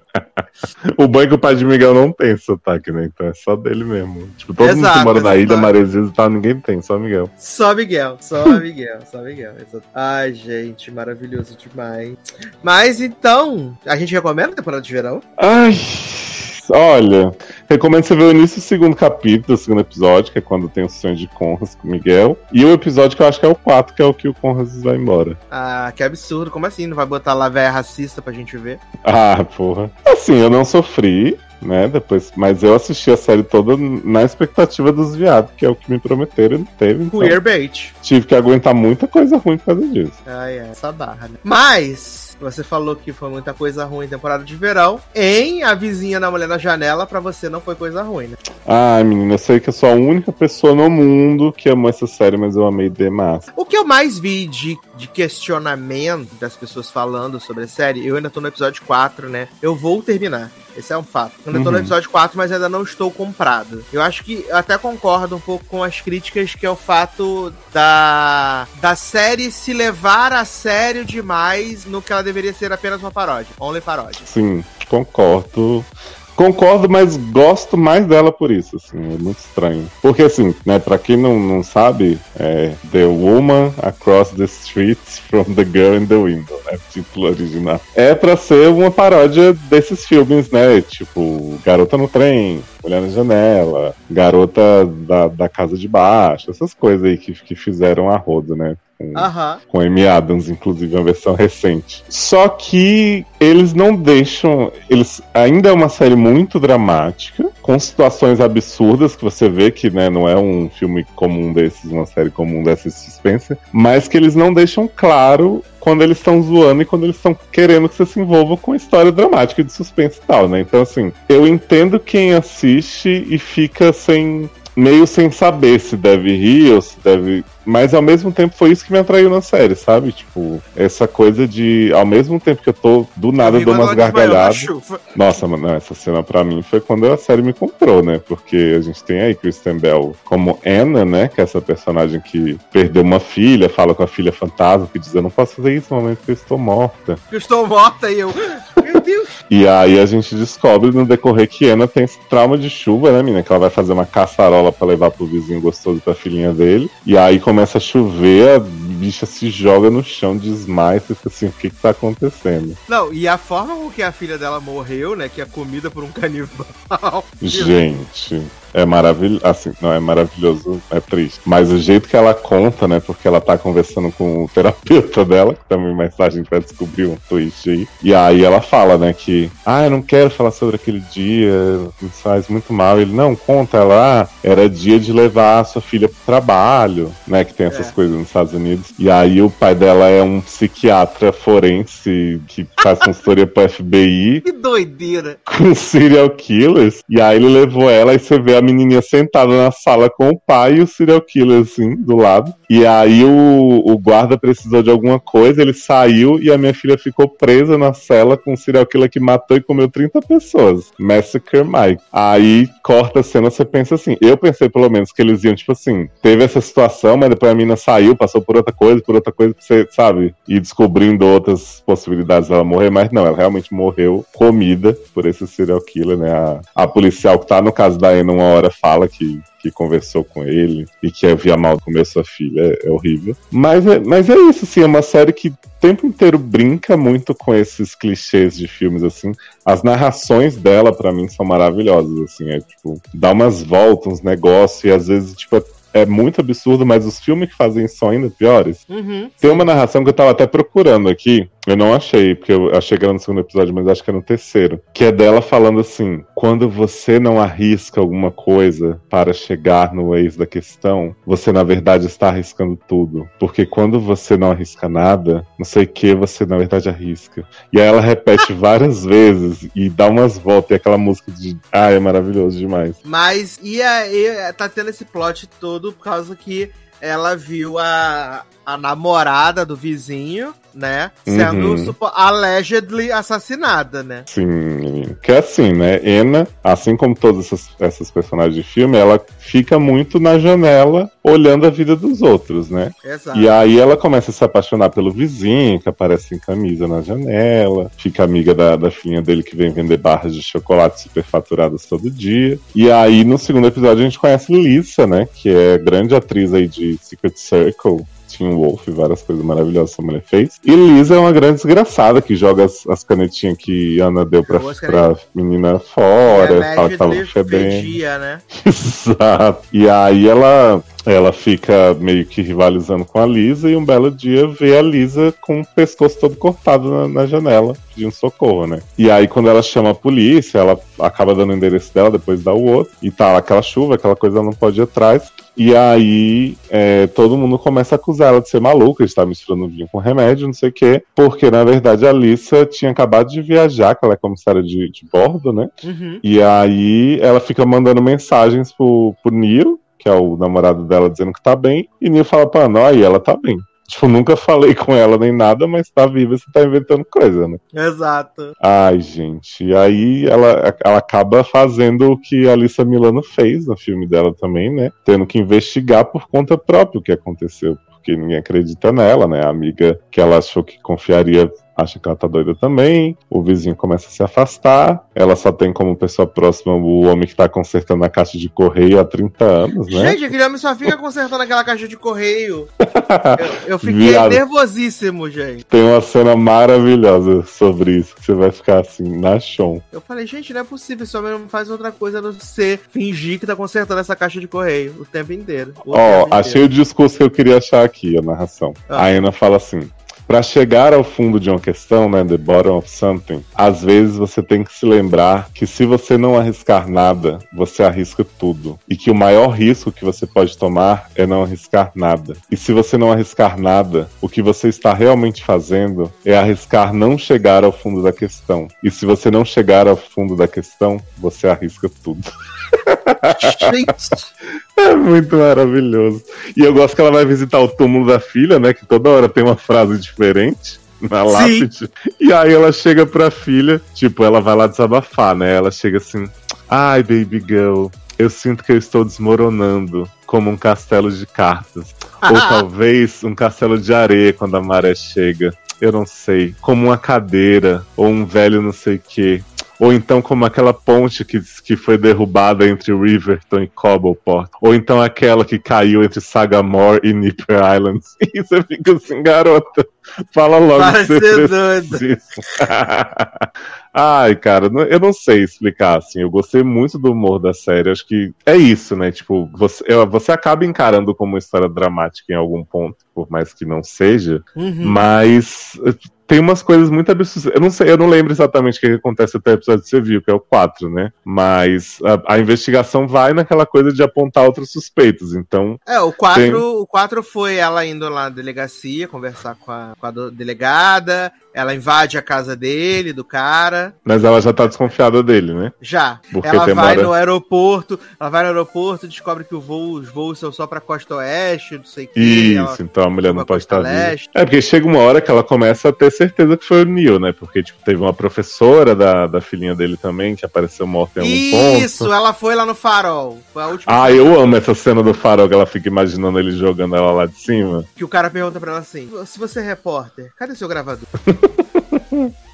Eu amo que ela chega pra mulher que fotografa no farol e fala assim: Você tem as cópias das fotos de todas as turmas que você tirou? A mulher fala assim: Não tenho. Aí ela já sai andando assim. A mulher, mas tem os negativos. Aí ela vira tão. E aí vai lá revelar as fotos com a mulher. A mulher revela 250 fotos. No final ela fala assim: Só mais uma, por favor. Ela, ah, já tô cansada. Aí quando revela, ela acha lá professora, menina e Mil, né? Fala, ah, você pode me dar essa? Aí a mulher, é 20 dólares.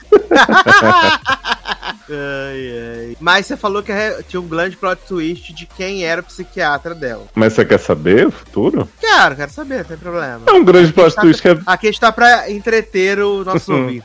é bem merda o plot twist, porque assim, ela conversa com esse psiquiatra que fica falando, né? Você tem que superar isso, é, você tem que, que sair dessa, sair na chuva, não sei o que. Ela fala, não, eu não. E aí ele fala assim, vem me, vem me ver pessoalmente, né? E aí ela fala assim, não, eu não posso ir aí, vai dirigir é muito longe, porque pode chover no caminho. Aí. Em algum ponto do- da série que eu acho que você não viu também, que é quando aparece o stripper, né? Que era amante da Lisa, que é o Sexy Rex. Ainda não apareceu, ainda não. Tem uma sequência de sexo maravilhosa, que ela acaba pegando Sexy Rex e tem uma cena gigante deles transando em todos os cômodos da sala, né? Emma e Que o Stripper. maravilhoso. E aí, antes o, o Sexy Rex faz ela. Que ela fala que é casada. Aí ele fala assim: não, fala pro seu marido, enrola ele pra ele não vir, que ele tá meio que ameaçando ela, né? E aí ela manda uma mensagem pro ex-marido dizendo assim: é, tô querendo pão. Vai na loja e compra pão pra mim. Aí ele, como assim? Que tipo de pão? É porque o, o stripper fala assim: fala pra ele trazer alguma coisa pra você pra ele demorar mais pra chegar, entendeu? Aham. Só que como ele não tá mais junto com ela, ele fica assim: que pão? Ela é pão de trigo tal, não sei o quê. Aí depois que ela transa com o Rex, o marido vai lá levar o pão pra ela. E aí fala: Ana, eu tô preocupado com você, sinto saudades, não sei o que e tal. Aí Ana, não, sai daqui. Aí. Lá pro final da série, ela tá conversando com um psiquiatra no telefone. E aí ela fala assim: Ai, você sabe tudo que eu passei, muito difícil, não sei o que. Ele, sim, eu sei, porque além de psiquiatra, ser psiquiatra, eu era seu marido.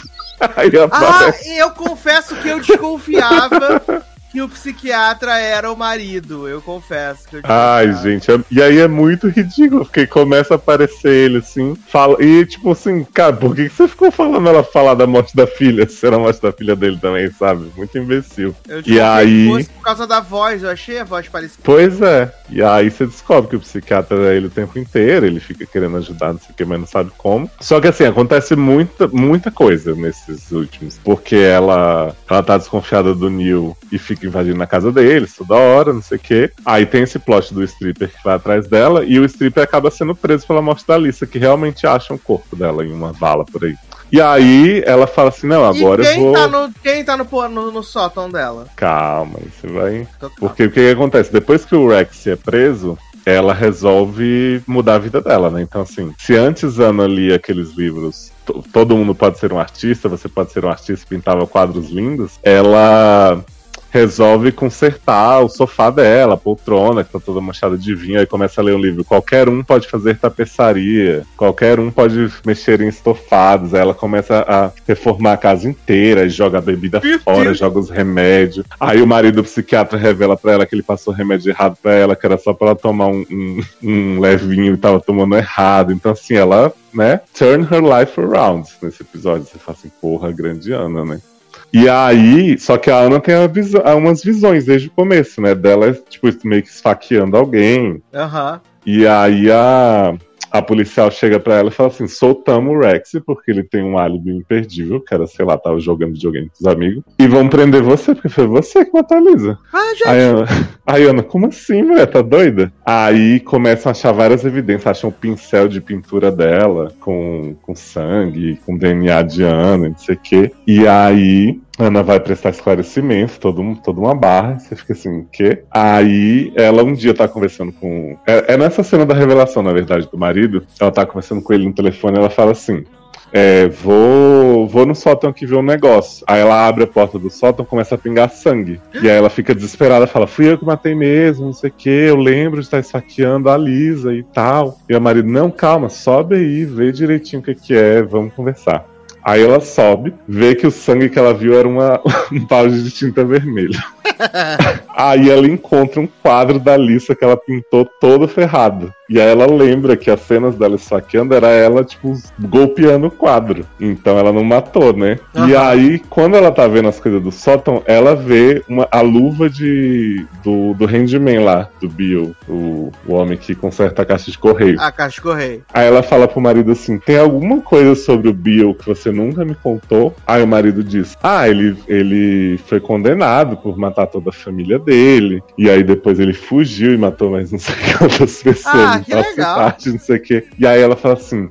Por que você nunca me contou isso? Aí ele fala: Ah, porque você não ia querer ele trabalhando com a gente se eu contasse, né? Meu e eu Deus. precisava de alguém pra consertar a caixa de correio. Ela fala assim: Ainda não tá consertada até hoje. Isso tem anos, assim. Aí ela pensa, porra, então o Bill matou todo mundo, né? E ele tava vivendo aqui no meu sótão, escondido. Por isso que ela viu os barulhos e tudo. E todo mundo falava pra ela que a casa rangia. Aí ela vê, ela olha pela janela, tá o Bill atravessando a, a rua e indo na direção da casa do vizinho. E aí ela fica gritando, não faz isso, não sei o quê. E ela decide enfrentar seu medo da chuva pra impedir o Bill de matar o vizinho, né? Aí isso é tipo o fim do penúltimo episódio. E aí você quer saber mesmo a twist das twists? Pode contar para as pessoas que não vão assistir. Ai, que absurdo. Gente, assistam. Assim. Aí ela sai, né, atravessando na rua, se rastejando toda, pra impedir Bill. Quando ela chega Só lá, falta ser a menina. ela abre a porta e Bill tá caído no chão, assim, com, com um, fer- ferimento no pescoço, esse papel na mão. Aí ele fala, Dona Ana, eu vim aqui entre- entregar pra eles uns correspondentes, chegaram errado pra senhora e fui atacado. Aí nisso Ana pensa assim, porra, Neil matou Bill e agora vai matar a Emma, né? Era Aí sai Emma, gritando e tal. Quando ela chega no outro quarto, viado, tá Neil também morto no sofá com um negócio no pescoço e Emma com a faca na mão. Aí Emma vira pra Emma e fala assim: vocês super- subestimam muito as crianças. E Ah, aí Emma começa a revelar todo o seu plano mega evil, porque a mãe de Emma também morreu, né? É uma outra tragédia. É, que aliás é uma cena maravilhosa que a Ana fica imaginando como ela morreu. Exato, escorregando no pia e tal. Mas essa cena é muito melhor, mina, porque Menina e Minha mostra que ela tava fazendo um plano de semanas nesse verão, mostra ela mergulhando, cortando as coisas embaixo d'água, assim, deteriorando os pia, fazendo altas operações, porque ela fala que a mãe dela ficou grávida e ela achou um absurdo ter que dividir a atenção com outro irmão, né? E aí Ah, adoro. ela armou tudo pra matar a mãe. Aí depois que a mãe morreu, a professora dela começou a desconfiar de umas coisas, falou que ela era meio doida, ela empurrou a professora do farol. E sabe por que ela matou Lisa? Por quê? Ela veio vender, veio vender aquelas barras de chocolate dela pra Lisa, né? Pra ser a campeã da, da competição Aham. da escola. Lisa falou assim: já falei pra você que eu não como chocolate. Açúcar é a pior coisa que você pode botar dentro do seu corpo, garoto. Aí Emma falou: não é não. Enfiou o negócio na garganta E aí ela armou tudo pra, pra quando a Ana viu a, a coisa da janela, ela ficou, né, tipo, escondeu Lisa e tal, fez as, incriminação tudo. E aí ela ela fala pra Kristen Bell assim, quando você porque ela sempre ia vender as coisas, Kristen Bell entrava pra pegar o, o talão O de cheque, talão né? de check, exato. E a menina com aquele carrinho. Aí ela falou: Como eu sabia que você deixava o talão de cheque lá em cima, eu aproveitei, peguei seu pincel, aí mostra ela andando com o carrinho e o pincel dentro, assim. E aí te incriminei. Aí elas começam a brigar, ela joga Kristen Bell no vidro, Kristen Bell quebra a cara de Kristen Bell na mesa, faz um inferno. E aí no fim ela pega aquela panelinha de, de cerâmica da caçarola, né? Que Kristen Aham. Bell quebrou 200 durante a série. Aí quebra na cara de Kristen Bell e falou: Sua caçarola de frango é uma merda, é horrível. Aí Kristen Bell pega um pedaço da cerâmica e enfia no, no pescoço da menina. Meu Deus! E aí mata a menina. Nisso o marido, o ex-marido de Kristen Bell chega, né? O psiquiatra. E vê tudo. E meio que inocenta a Kristen Bell, né? Pra não parecer que a Kristen Bell fez tudo à toa. Aí, isso é o comecinho do último episódio, assim, uma sequência icônica. E a gente tem mais, sei lá, 15 minutos de resoluções, que é o seguinte. Kristen Bell deitada no, no quarto de hospital. E aí vem as pessoas pedir desculpa pra ela, né? Então primeiro chega o, o psiquiatra, aí fala, como é que você tá se sentindo? Aí ela fala, ah, como se um caminhão dirigido por uma menina de 9 anos tivesse atropelado. Aí ele, ai, te devo desculpas, porque tá, não sei o que, tá, eles ficam bem. Daqui a pouco vem a amiga de Kristen Bell. Como é que você tá, mulher? Ela, ai, como se um caminhão dirigido por uma menina de 9 anos tivesse atropelado. Aí a, a amiga conta que tá pra se mudar pra Nova York, muito feliz e tal. Aí daqui a pouco chega aquela vizinha escrota com ela. E aí, mulher, como é que você tá? Ai, como se um caminhão dirigido por Ah, pronto. não tivesse atropelado. Aí a vizinha fica, hã? Ah, você tá falando da menina, beleza. Aí a vizinha meio que fala assim, ah, errei com você e tal, mas precisa ser uma grande pessoa pra admitir que eu tô errada, né? A Kristen Bell, é, eu até falaria que precisa ser uma grande pessoa pra admitir que tava errada, mas você já disse isso. Aí fica tudo bem, Kristen Bell volta com o marido, né? É, infe- infelizmente não aparece o strip, que é o que eu mais queria, Sexy Rex, pra ficar com ela. E eles têm uma outra filha, um bebezinha. É, mano. É, não. Acho, eles, acho que eles chegam a falar o nome, mas é, é normal. Aí Kristen Bell tá saindo, né, tempos depois, pra viajar pra, pra encontrar a amiga dela em Nova York. Aham. E aí o, o marido fala, ah, vou ficar bem cuidando da nossa filha, curte muito, não sei o que, te amo. Aí a Kristen Bell tá sentada no avião, o comissário chega e fala assim, você quer vinho tinto ou branco? Aí ela fala assim, não bebo mais vinho. Aí você pensa assim, porra, né, super superou e tal. Aí ela fala assim, você pode me trazer uma vodka? Adoro! Aí o homem traz a vodka que o Kristen Bell bota pura num copo d'água, assim, copão. Começa a tomar, toma uns remédios junto. Aí chega uma mulher e fala pra Kristen Bell assim: Você tá no meu, no meu lugar. Aí a Kristen, ah, desculpa, aí passa pro lugar do lado. Aí olha pra mulher, você sabe quem é a mulher? Ai, Glenn Close. Aí ela fala assim pra Glenn Close: Ah, e aí, você tá viajando pra Nova York? Ela é negócios, toda misteriosa, assim, beleza. Kristen toma o resto da sua vodka, dorme no colo de Glenn Close. Aí Glenn Close sai de perto. Quando ela acorda, tá só o lugar lá vazio, né? E ela toda bêbada, toda desmaiada. Aí Kristen Bell levanta pra ir no banheiro do avião. Quando chega, tá lá Glenn Close morta no, no banheiro, toda esfaqueada. Ah, meu Deus. Aí Christian Bell sai desnorteada, chama o comissário e fala, ela tá morta, não sei o quê. Aí quando o comissário vai ver, não tem Glenn Close no banheiro, claro, né? Porque Christian Bell é essa barra. Aí ela fala, não, aquela mulher que tava sentada no assento 22 e tal, é, ela sumiu, não sei o quê. Ele fala, não tinha ninguém sentado nesse assento. Aí Christian Bell senta de novo, acha um isqueiro de, de ouro, assim, que tava no lugar que Glenn Close sentou. Aí abre o isqueiro e fala assim, bingo, e acaba. Que loucura. Ah, Eu não gostei muito dessa cena final, achei, achei mais besta do que o resto da série foi. Mas eu entendi também que eles quiseram zoar essa coisa de sempre ter um finalzinho puxando outra coisa, né? Aham. não vai exato. ter, duvido muito que eles façam segunda temporada com Glenn Close como mistério, né? Acho que foi só uma zoadinha no final. A própria Damages, né? Pois é. Mas, gente, eu me diverti tanto essa série, porque foi cada twist cretina, sabe? E, porra, humor assim. Isso que você disse, esse humor difícil de você entender como humor, mas que eu, pelo menos, cada coisinha, cada cena mais dramática, eu me cagava de rir. Amo. Mas vamos ver se eu- quando eu terminar a minha experiência, né? Se eu vou gostar mais, assim. Eu até tô até agora no quarto. Não tô desgostando, mas também não, não fui pego, assim. Não foi. Uhum. Tá. Tem os momentos que eu acho legais, acho divertidos, tipo, a desmaiando, coisa e tal. Sim. É, é, Não, uma uma coisa que eu acho muito vinho. foda da série é que, assim, os atores estão muito bem, por mais idiotas que sejam as cenas. assim. Então, por exemplo, não sei se você viu essa cena que é quando a- ela vai atrás do Neil pra saber o que, que ele tá escondendo no carro. Uhum. Você viu essa aí? Ainda não. Ah, então não- eu não vou te deixar essa surpresa, que é maravilhosa. Vamos assim, deixar esse spoiler. Vai, esse- essa aí você vai, vai valer a pena se não saber o que, que é. Então, assim, são as cenas muito imbecis, mas os atores estão super entregando, sabe? Isso eu achei bem legal. E a duração, gente, é icônica. São, tipo, 28 minutos, que 5 é crédito, sabe? Passa muito rápido. Sucesso, então. Mas eu entendo, né? A coisa de, tipo, nem todo mundo abraçar a série, porque é, é um humor muito particular. Então, assim, pra mim que, que gosta de escrever umas coisas mais breguinhas, não sei o que, ver eles zoando esse tipo de coisa é muito engraçado. Mas eu entendo que a maioria das pessoas vai, tipo, ah, não entendi se é pra eu me interessar, se é pra rir, sabe? Não, eu acho que faz sentido, faz sentido. Eu acho que quando o humor não é, tipo, o humor escrachadíssimo, Uhum. é, ele vai bater muito mais fácil com quem se tiver essa identificação, sabe? É, e tipo, eu acho que assim, alguns filmes desses são tão ridículos quanto essa série tá sendo. Ah, tranquilamente, o da Amy Adams mesmo, é. Pois é, e tem gente que leva a sério. Então, assim, é possível que tenha gente que assista essa série e não acha que é paródia, sabe? Acha, tipo, fala assim, ai, que merda, a filha dela comida por um serial killer. E, tipo, quem levaria, sabe? Tipo, meio que quer- vai querer diminuir um negócio que eles fizeram de propósito pra ser escroto. Uhum, exato, exato. Mas E espero. tá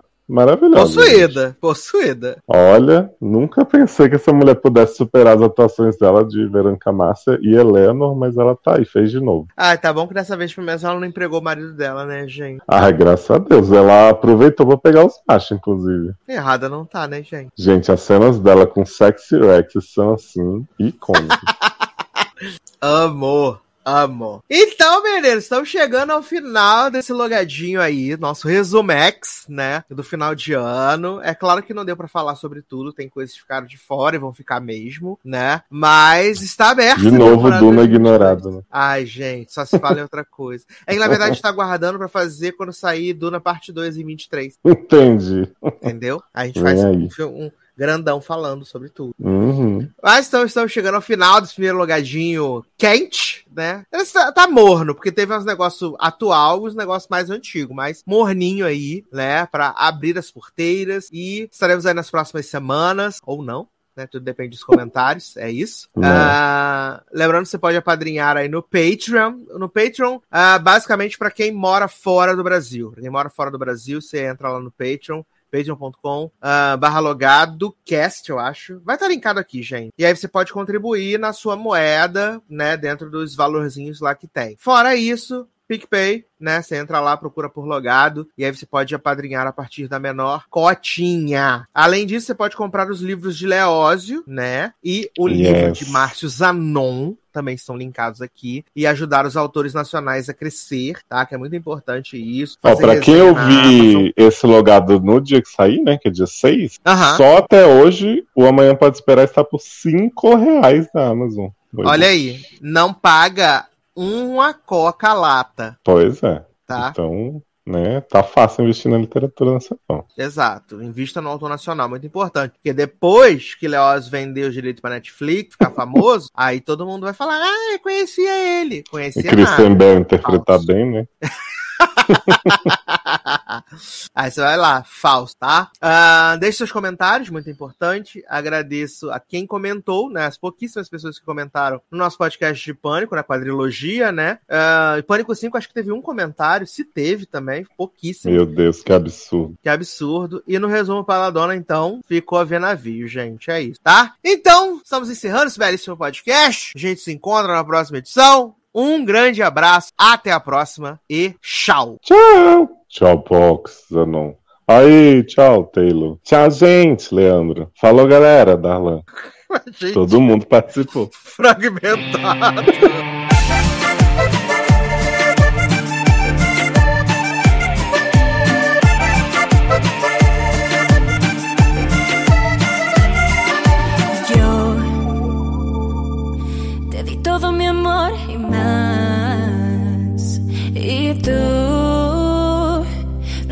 No reconoces ni lo que es amar. Yo me puse dispuesta a tus pies. Y tan solo con desprecio me has pagado, pero.